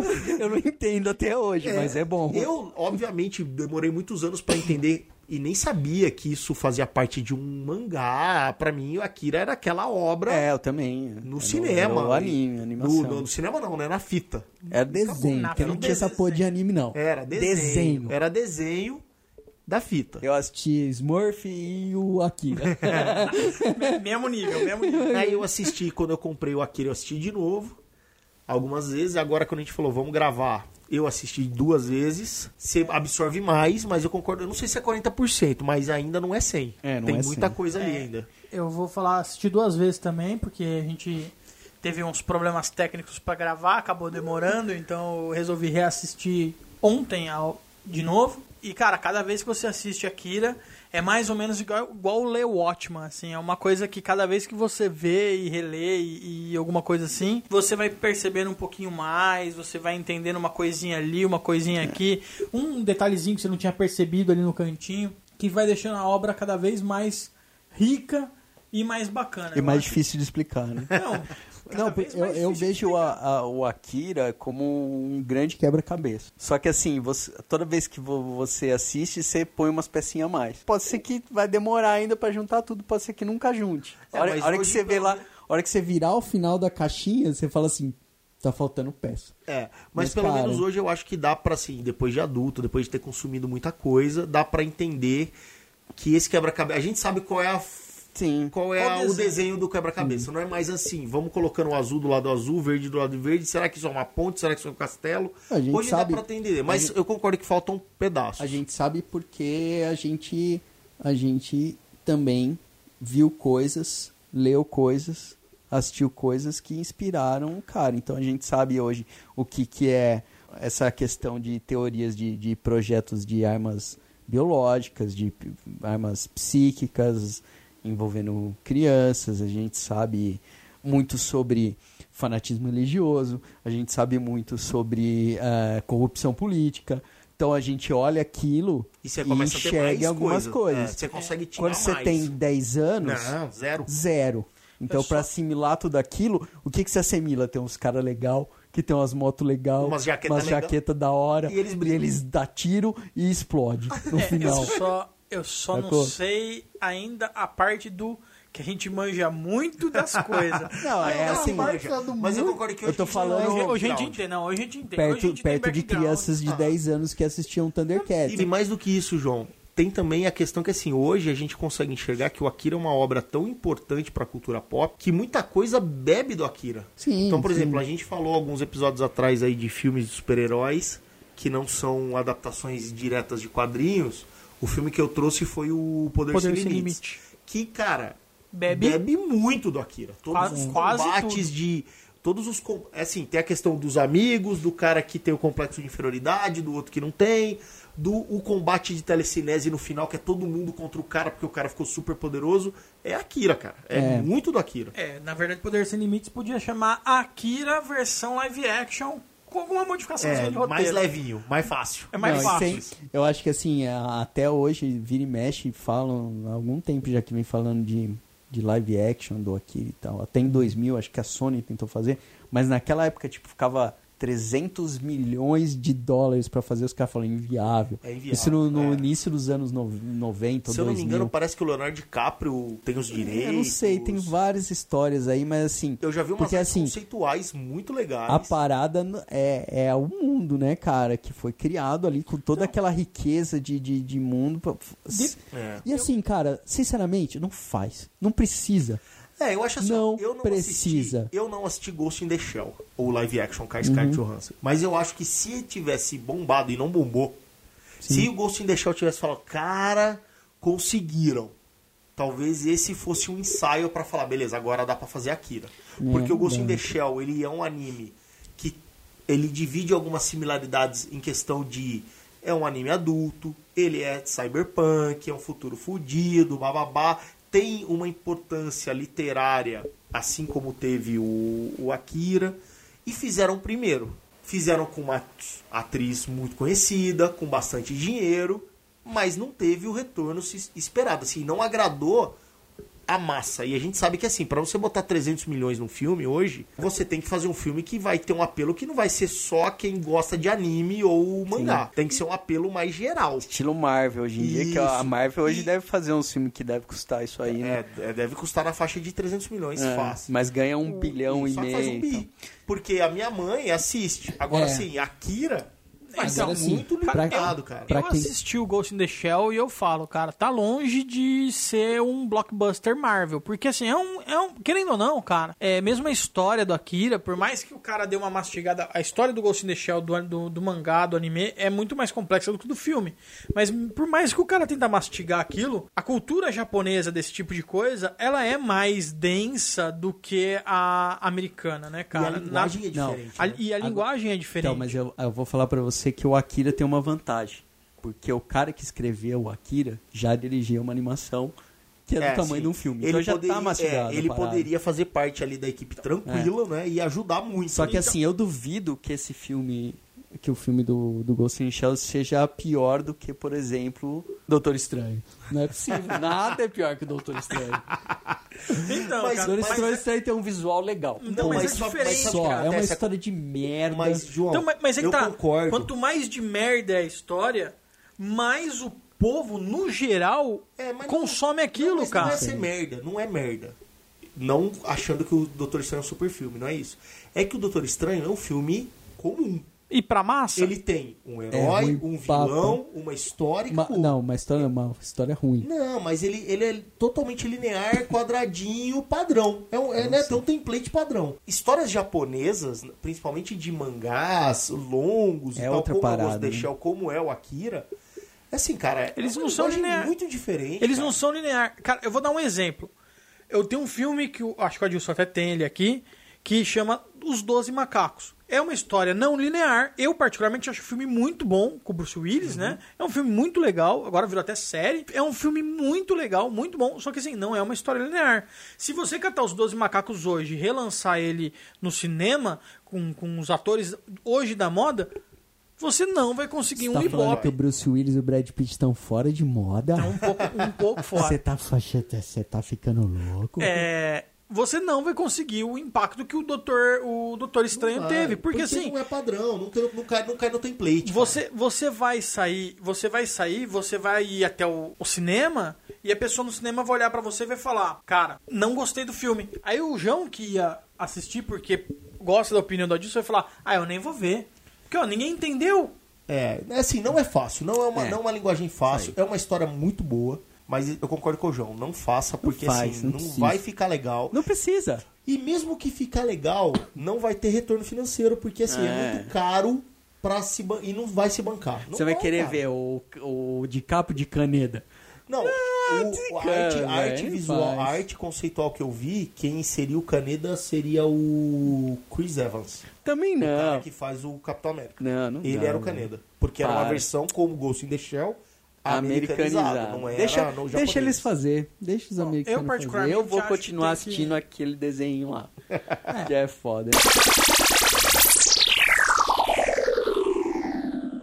A gente falou muito sobre cyberpunk, né? O pessoal sempre quer ouvir a gente falar sobre RPG. E aí, apesar do cenário ser fantástico e en- enquadrar, dá pra encarar fazer um Akira na ficha? Ou Akira? Não, Não. um jogo jogo estilo de Akira? Akira, com Não dá. Eu acho que dá, mas não é só cyberpunk. Tem que ter coisa de supers aí. psíquico. É. Tem que ter coisa psíquica, tem que ter. Tem que, ter, tem que ser além de um cyberpunk. Porque quando a gente fala num cenário cyberpunk, a gente está muito limitado à tecnologia, Sim. implantes cibernéticos e tal, que são coisas que não tem ali. É, o cyberpunk fala muito de inteligência artificial, que não tem ali. A gente citou o Ghost in the Shell, tem muito mais isso no Ghost in the Shell do que no Akira.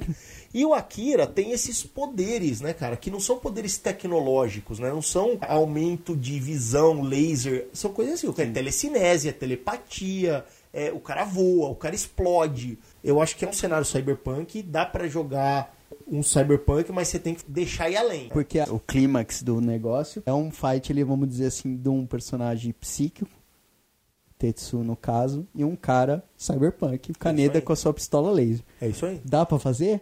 Um cara de pistola laser, um cara um cara na- dentro das GURPS Cyberpunk e outro dentro do GURPS Supers ou, Não. ou, ou, Dá, ou mas o cara do, ele dá, mas o cara do laser vai perder. Vai perder? Porque é GURPS, é vida real. Não, co- É. como no, no desenho, se não tivesse mais pessoas entrando no coisa, o Caneta perdia. Eu acho que assim, cara, eu particularmente eu tiraria, eu faria um jogo de Akira aonde as pessoas não fossem os personagens do anime. Eu não tentaria reproduzir o anime. Eu usaria o cenário do anime contando outras histórias ali dentro. Ah, mas e tem aí que ser eu assim, acho, né, cara? e aí eu acho que cabe sim assim. um jogo dentro 100% dentro do Cyberpunk. Sim. É, porque não dá pra colocar um, um, um Akira. Porque o Akira é tipo. Ele é pior que o Super-Homem. Porque o Akira é o poder sem é o- limites. Ele é o Dr. Ele tipo é o Dr. assim, não- Manhattan. Ele é o Dr. Manhattan. O que a animação mostra é assim, ele é. Lógico que como é oriental e não é ocidental, o Dr. Manhattan é um cara totalmente centrado.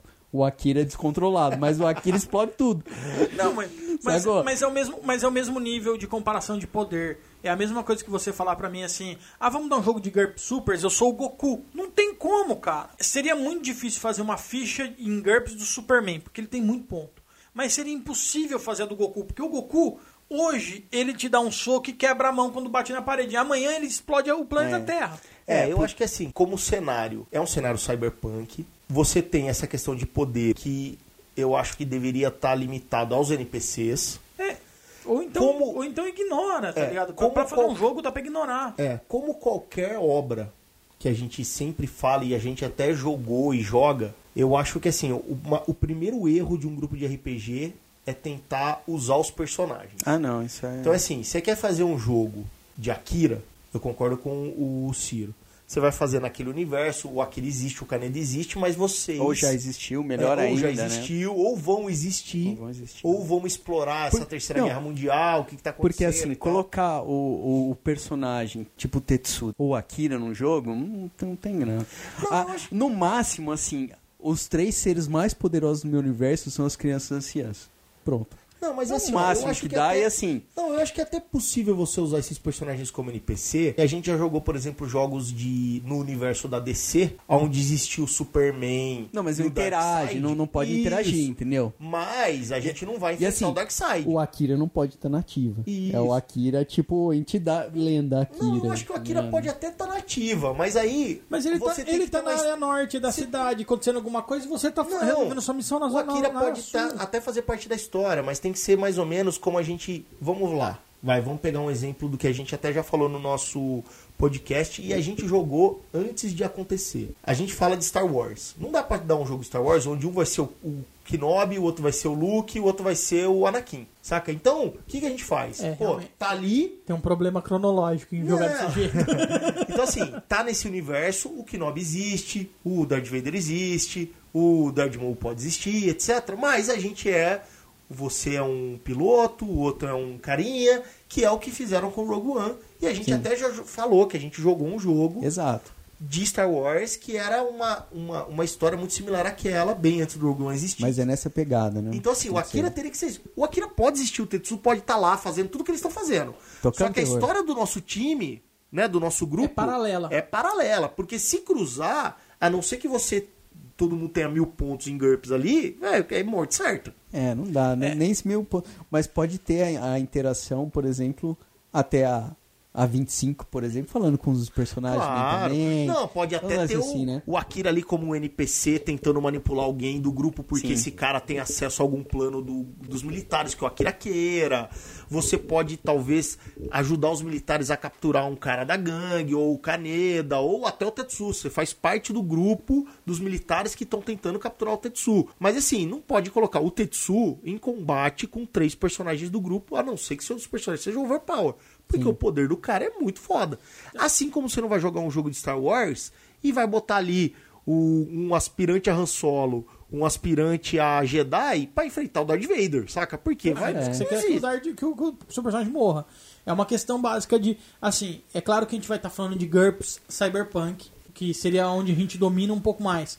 Mas se a gente puxar isso pra The 20 System, seria a mesma coisa de você pegar um personagem de primeiro nível e colocar pra enfrentar um personagem de vigésimo. É, você nunca vai conseguir dar um equilíbrio. E por isso que eu falo, a melhor opção, na minha opinião, é Pra mim, Akira é sim um jogo de GURPS Cyberpunk. Se você ignorar as crianças anciãs, mesmo que elas entram pra dar um aviso, alguma coisa assim, que pra mim, o, pra mim o meu jogo seria só pra isso também. É, eu ignoraria a existência, a existência, pelo menos para o meu grupo, o meu grupo não precisa saber da existência do Akira, dessa lenda e de nada, a menos que seja relacionado ao Akira da lenda religiosa, né? Então seria só um, um jogo de GURPS, de GURPS Cyberpunk, onde o, o, eu vou usar o mundo que foi criado no Akira como cenário.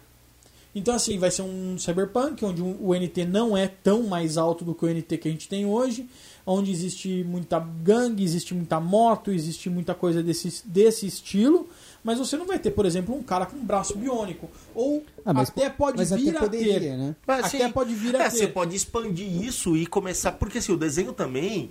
Ele Ele é limita. limitado. Na o desenho. época que o cara. Não, Não, e a história e da gangue do pessoas, caneta, sim. é, aquelas crianças e o Akira, assim, não dá pra descartar que não tem implante cibernético Exato. em uma outra Talvez- divisão do exército. Ou, ou talvez algum membro de gangue fodão que você cria uma gangue só sua e aquele líder tem um braço biônico super forte. Meu, isso aí vai da sua É, vai ali, né? criatividade. Sim.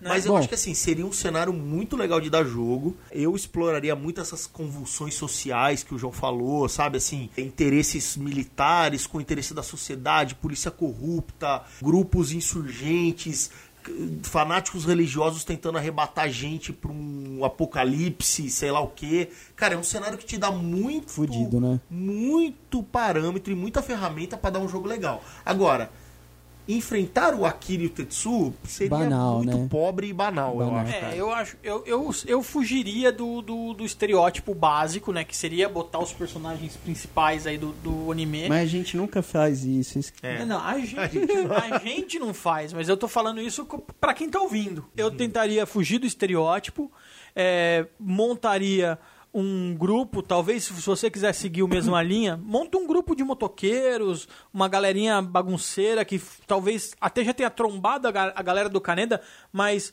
antes dos eventos ou depois dos eventos do Akira. É, porque assim, vamos imaginar que, assim, pensando em cenário, o Kaneda continua a vida dele ali, né? Exato. Agora não existe mais as crianças, mas tem a Kei. A Kei pode ter poder. É, a- as, na, na, no- naquele momento ali, as crianças, o Tetsu e o Akira não existem naquela forma conhecida até o momento. Exatamente. Mas, Exato. mas deixa claro que ele alguma, em algum lugar, em algum plano, eles estão. né? Isso. Vamos dizer que a aventura se passe, por exemplo, três meses antes do desenho. Pô, o Tetsu não tem poder nenhum, dá pra você fazer uma puta de uma guerra. Ninguém Desde nem quando- sabe assim, que, ó. que aquelas crianças existem. Cara, tem 30 anos do o início do projeto, que se chama O Projeto, né? Projeto Akira até esse aí catástrofe aí, mano. Dá- Tem, muito toda- tempo pra Tem toda a explorar. Terceira Guerra Mundial, que a gente não sabe o que aconteceu ali. Quem ganhou? Por que, que ela existiu? O Quem que- quem que lutou? O Akira foi o motivo, o fim foi o Akira, o começo foi o Tem Akira, muita o coisa, Akira foi né? uma arma da guerra. É, o que que o que está acontecendo na política? Ou posterior, a Kei virou uma. al- porque o exército continua. O, o exército viu o que aconteceu ali. A Kei agora se torna uma fugitiva. E talvez só os dois não tenham tanto poder quanto as crianças. Então pode ser que daí a gente já tenha uma nivelada. Pode ser que um outro mote seria: vocês são um grupo, parte do grupo que era da Kei. A Kei agora apareceu e fala: galera, eu preciso fugir, vocês precisam me ajudar a me esconder. E ela não tem tanto poder assim pra desequilibrar o jogo, porque ela tem sequela, sei lá. Então, assim, cara. Tá começando, né? É, é muito. Cara, é, é muito vasto, né? muito rico. É- Eu- É um mundo perfeito pra dar um jogo de Cyberpunk. Porque assim, Cyberpunk é um jogo que você precisa ter esses problemas políticos, você precisa ter é, essa, essa corrupção, você precisa ter todo, todos esses detalhes que ficam muito claros em Akira. É, é necessário pra pra ter um jogo de Cyberpunk bacana. É. E usando o GURPS, você tem a vantagem de deixar esse realismo, porque por mais, obviamente, que a gente está falando de uma obra de ficção, mas, por exemplo, quando a Kei tá ali no, no esgoto e a polícia vai atrás dela e o Kaneda ajuda ela a escapar e ela mata o policial, ela mata o cara com um tiro. Então, assim, ó, um tiro mata alguém naquele universo. Então, o GURPS vai te dar esse, esse realismo. Numa fuga ali com a polícia, num confronto com o inimigo, você pode matar e você pode morrer. Né? Não é um jogo de D20, por exemplo, que você tem muito mais ponto de vida, você vai ter uma maneira de se recuperar muito mais fácil, Não, e tem- etc. é o GURPS ele tem- puxa pra, baixo. assim, pra né? puxar esse realismo tem que ser em GURPS. falamos em cyberpunk, né, né, em, em GURPS, mas pode ter ali é, psíquico, Pode. supers, tal, num cenário daquele, pode ter um avanço tecnológico maior, Sim. pode, pode ter os personagens da animação do mangá ou não, nenhum deles, né? Porque o cenário é rico em todas as Sim. questões sociais, políticas e... E você pode Isso, explorar né, coisa cara? assim, de onde vieram essas. De onde veio esse poder? Qual foi? Porque isso não É, se fala em momento nenhum. coisas, né? Sim, esse poder veio da Terra, veio de fora. Isso, esse poder, ele é uma. É alienígena É do alienígena passado? ou ele é um, ele é um, um efeito colateral da radiação nuclear. É, pode Então, ser. assim, tem um monte de coisa pra explorar. Dá pra você fazer um jogo ali de personagens de 150 pontos, porque Cyberpunk você tem essa pouquinho questão mais. de arma laser, você tem que ter bastante habilidade, porque é um jogo mais de ação, né? Uhum. Então dá pra colocar um pouquinho mais mesmo, porque a gente tá falando de um mundo onde tem criaturas poderosas, né? Então dá pra dar aí 150 pontos. E dá uma salada aí legal, né? Várias É. coisas. E dá pra dar um jogo bem legal. Mas assim, eu faria É um isso aí. jogo de muita ação. É. Eu acho que pra usar esse cenário bem, tem que ser um jogo de muita ação. Mas dá pra usar toda a questão política, religiosa Dá. e, e, e militar da, da parada, né? Dá sim.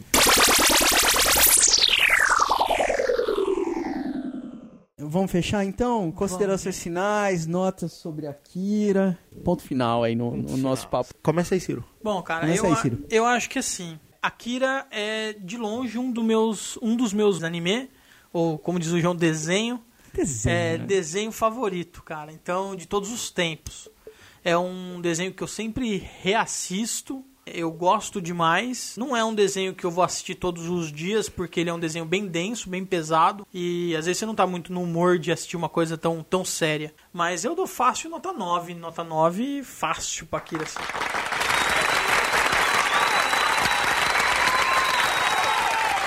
Valeu bastante. É bastante. Não dei 10, né, gente? Porque 10 Só é sei- 10, Eu né? quero saber um dia pra quem que você vai dar 10 Se- de animação. Se o Akira ganhou 9, que, que desenho nessa, nessa sua cabecinha, nessa sua moleirinha, vai Vale o ter 10, 10. se não é o Akira. Não, eu, eu particularmente acho que eu não, não tenho nada 10 por enquanto na minha vida, por isso que eu dou 9. Fora eu, né? Não, que lindo. Cara, eu acho assim, ó, Akira é um dos animes, pra mim, tá dentro dos melhores animes que eu já vi. Eu não posso dizer que ele é o melhor anime que eu já vi, porque tem alguns animes muito bons que eu gosto, cara. Tem o Ninja Scroll, que é um anime que eu adoro. É um ninja que manja daquele negócio do mouse. Que tem esse Isso, isso aí, ele é um ninja que ele atira aquelas rodinhas, sabe? Cara. Manja pra caramba de, de, da scroll aqui, ó. É. ó, o Tem o vídeo- Cowboy Bebop, que é um. muito bom. É muito bom. Tem o próprio Ghost in the Shell, mas eu acho que o Akira é melhor que o Ghost in the Shell, mas também faz parte desse panteão dos grandes caras. Ele é um desenho muito complexo, não é pra criança. Ele é um desenho que nem pra adulto talvez ele seja, pra porque muito adulto, muito adulto, ele não, não é todo mundo que vai gostar. A qualidade técnica do Akira é 10 como desenho, qualidade técnica, mas eu acho que em nota geral eu tô ali no 9 também.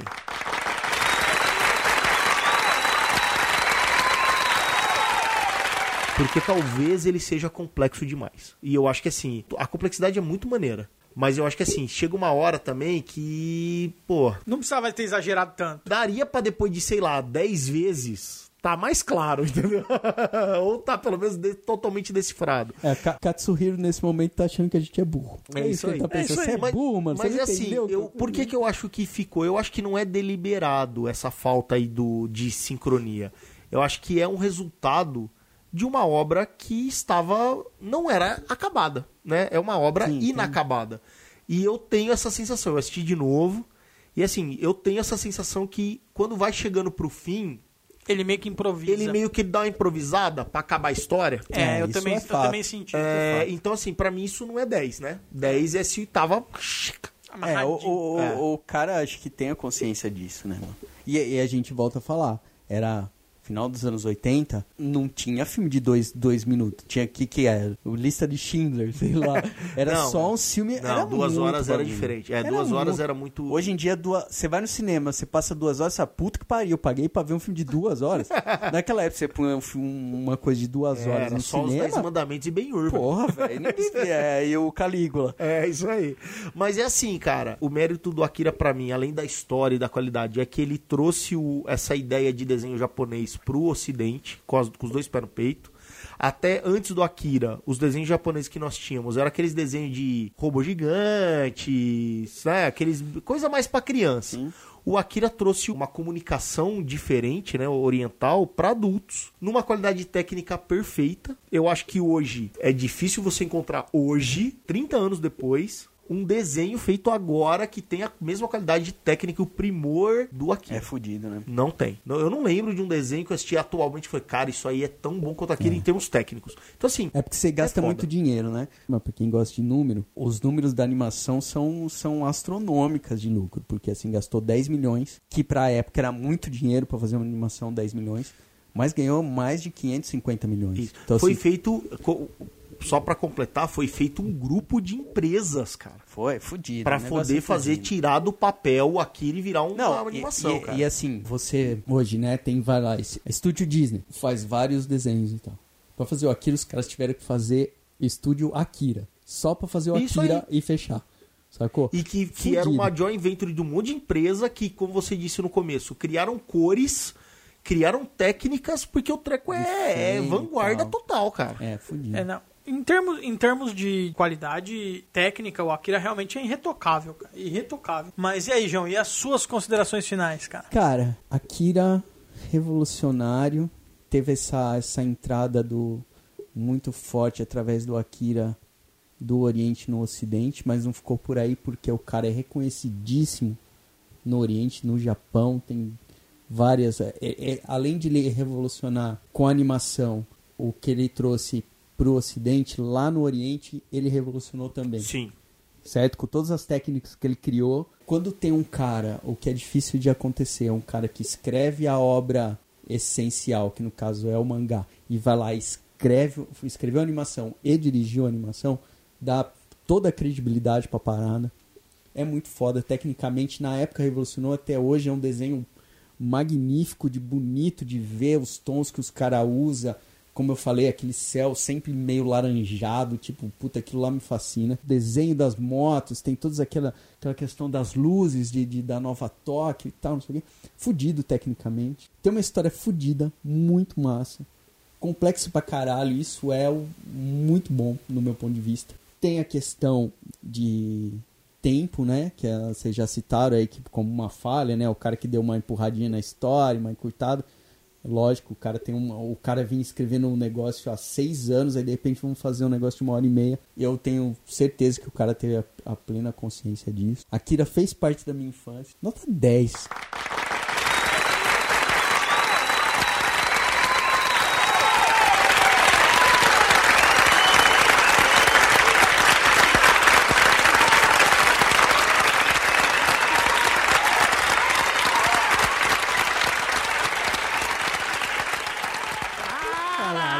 Cara, é o falar primeiro pro 10 do erro Akira, crítico, Tem velho. o que falar do mesmo, Akira? Ah, não tem E veio cara. do João, velho. O Veio do primeiro 10 do erro crítico. Cara, Akira Veio é do João. sensacional. Tu- cara, não, não tem, velho. Não, não vejo uma coisa assim.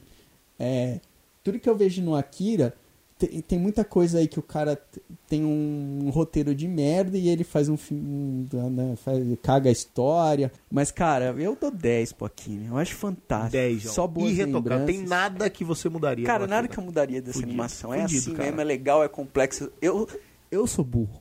Não é porque eu assisti 20 vezes e não atendi que o negócio é, é assim. Incompreensível, é que a burrice é minha. Sabe, cara? Eu acho fantástico. Legal, É cara. isso aí, Nota 10. cara. Legal. Mas assim, ó, quem tá ouvindo e nunca viu Akira ou se interessou aí pelo que tá falando, é assim, por mais que a gente tenha dissecado dentro das nossas limitações de interpretação, por mais que a gente tenha falado tudo da história, não, não falamos nada da assistam, história. é, assistam porque assim, vocês vão ter uma experiência que É. só não dá pra narrar, tem que assistir. Isso. E vocês vão absorver um monte de coisa que a gente não falou aqui. Com Não. certeza vão, vão ter coisas aí que passou batido. Pois é. Se a gente, nós três agora, acabar de gravar aqui e começar a assistir, Vai ser outra. mais coisa. vai ter outra experiência É, e vão pegar mais coisas.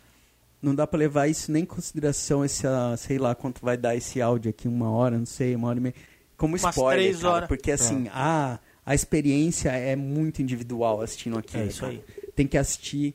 E assim, tem a molecada que pode estar ouvindo que curte coisa do Japão, que não sabe o que é Akira ainda. É isso né? aí. Não é só Uma galera- Dead Note, essas coisas da É, moda aí. galera Vai mais dar uma olhada pra trás que tem coisa boa. Cara, vai ver esses troços antigos. E aí, quando você chega no Akira, você vai ver as referências que o cara que escreveu o Akira teve. E você vai buscando mais coisas legais. E Akira é 880, né? Tem muita gente que vai ver, vai achar uma bosta, porque não vai entender, vai ficar procurando a, a bruxa no final do, do filme. Sei lá essa o foi quê, do Ciro, né? essa foi na canela do Ciro, do Bruxa de Blair. Assistiu o menino, assistiu o menino do anel, agora ele tá na escola, com uma varinha. Então, assim, cara. Bruxa de Blair é uma merda. Né? em termos de não só de desenho, de animação, mas em indústria cinematográfica, visual. Akira tá nos top, cara. É. É. Imagina o seguinte, Tá ima- nos top. imagina que o Akira, a gente sempre fala, né, que de trailer e, e, da- e da linguagem de clipe, por exemplo, né? Akira é como se fosse um clipe de uma hora e meia que não te enjoa. Não, é É fudido, aí. cara. Ele tem aquela pegada de ser muito visual, mas ele tem um conteúdo fudido e não vai te enjoar. Na verdade, você vai acabar e você vai querer saber mais, você vai querer entender por que, que acelerou. Faz parte aí do panteão dos grandes desenhos animados. E ele cara de ser um desenho japonês ou um anime, ou sei lá como que se chama hoje. É, É, isso, né? Não tem é mais anime. outro nome, né? É, só isso mesmo, né? É isso aí. E assim, a, pô, cara, não- a galera fica assistindo esses lixos aí que pá de Cartoon Network, essas porra aí. Cara, tem coisa boa aí, né? Tem, É, tem, tem, coisa tem boa. muita coisa pra assistir, gente. Tem muita coisa pra... Vamos, vamos, vamos, voltar um pouquinho. É, a gente fala muito disso porque a gente é muito saudosista, a gente fala muito dos anos 90 e 80, mas a gente mas foi produzido muita coisa boa. Não esperem o remake, assistam o original. Não, remake não, pelo amor de Deus. coisa ruim remake também, disso aí, né? Não, espere, não, não esperem o Não. remake, assistam o original. É. Não, mesmo porque, cara, 30 anos depois você vai assistir, parece que foi feito ontem, cara. Ah, não. É. É. Cara, eu dei 10. É uma obra definitiva pra mim. Ó, em, é. em- em tela, O João Com- deu, com o João certeza- deu 10. com nem, cer- nem- o João não dá 10 nem pro primeiro CD dos Ramones. E ele deu 10 pro Akira. Eu dou 9,5 pro Rocket to Rússia. Ali, ó. Cara, é uma obra definitiva, porque assim, pegar os 10 anos de mangá que o cara escreveu e fazer um filme, não vai rolar. Então, assim, eu acho que o melhor que podia ser feito já foi feito pelo cara que, que fa- faz tudo nesse no mundo do aqui, acabou, é obra definitiva. É Acabou, isso não tem É isso aí. live action com DiCaprio, com Chris Evans. Que que Chris Evans que é? Chris Bom, Evans. Bom, vamos lá É isso então. aí, galera. Isso aí, né? Então- Fechou. Akira nota 9.9, porque esse- 9.8. eu- a minha nota tem mais peso. É isso aí, 9 nove e alguma coisa pro Akira. É. E. Bom, Bom. E, e no próximo episódio a gente talvez tenha novidades, né? É, provavelmente um Pode convidado especial aí pra vocês. Stan Lee. Stanley. Ia ser o Stan Lee, mas tá de luto. É, não vai rolar. Não vai ser ele. Morreu a A velhinha. gente vai achar Mas- outra pessoa. Curtam o canal. Curtam o canal. Não, se, ah, se o cara tá ouvindo isso, ele tá ouvindo no feed, né? No, É, não, no iTunes, assinem, né? iTunes assinem, assinem o tem feed. podcast. Acompanhem os nossos Vai podcasts. no Temos canal. os, temos os vídeos no YouTube, É. que é o comecinho desse, desse áudio. Curtam o canal, compartilhem os vídeos nas suas redes sociais, dá joinha, ajuda na divulgação, Assina. Assina o feed. Fala pra todos os amiguinhos, É isso amiguinhas, aí. pra Facebook, acompanha, papai. acompanha a gente no Facebook, no Twitter, no Instagram. É, Se você gostou e tem mais de um Gmail, pode ir lá no canal e escrever com todos esses Gmails que Isso, você tem. assina com ca- cada um deles. Cada um dos seus deles. e-mails, É. é. vai, Se Facebook, você não curte. gostou, mas Também- ter ouvido e É, assina também. Assina É, e fala mal. Xinga, dá, manda Olha, su- gente, pra casa do caramba, mas O, assina. suce- se o sucesso de um canal ou de um podcast é os seus haters. Se você não gostou, cara, mete o pau, velho. E fala muito mal da gente no Twitter, velho. Porque a gente vai bombar. Xinga muito no Twitter. É. É isso aí. Beleza? É isso aí, Até a gente. Beleza, próxima. né? Até a Até a próxima. próxima. Então falou, galera. Falou. Falou, galera.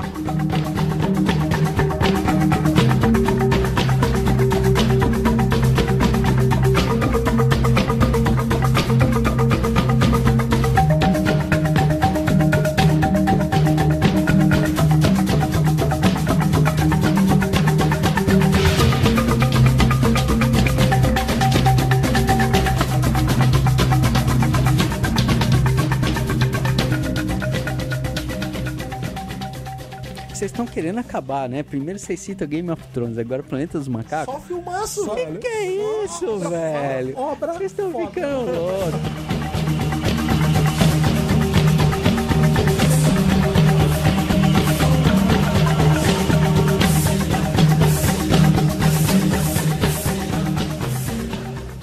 Ah, É cara, só você tipo, imaginar que a Mary Jane nova, ela é uma hippie politicamente correta. quieto. Eu já falei tudo que eu tinha que falar no episódio anterior sobre essas não, coisas. Mas isso me, me inspira a fazer um novo A episódio. Mary Jane é tipo hipster, assim? Não, ela é, ela é hippie Hippie mesmo. E afrodescendente. e afrodescendente. Ah, é.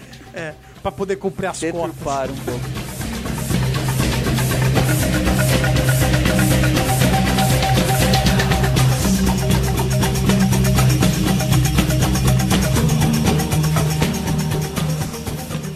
Vai assistir o, o Senhor dos Anéis e achando que é continuação do Harry Potter. E nem Porque Não vai vice-versa. dar certo. Você não vai entender porque é que aquele menino do anel agora tá na escola ou E vice-versa. cresceu. E Não é nem o meu cresceu, menino, e mano. agora tem pé peludo, sei lá o quê.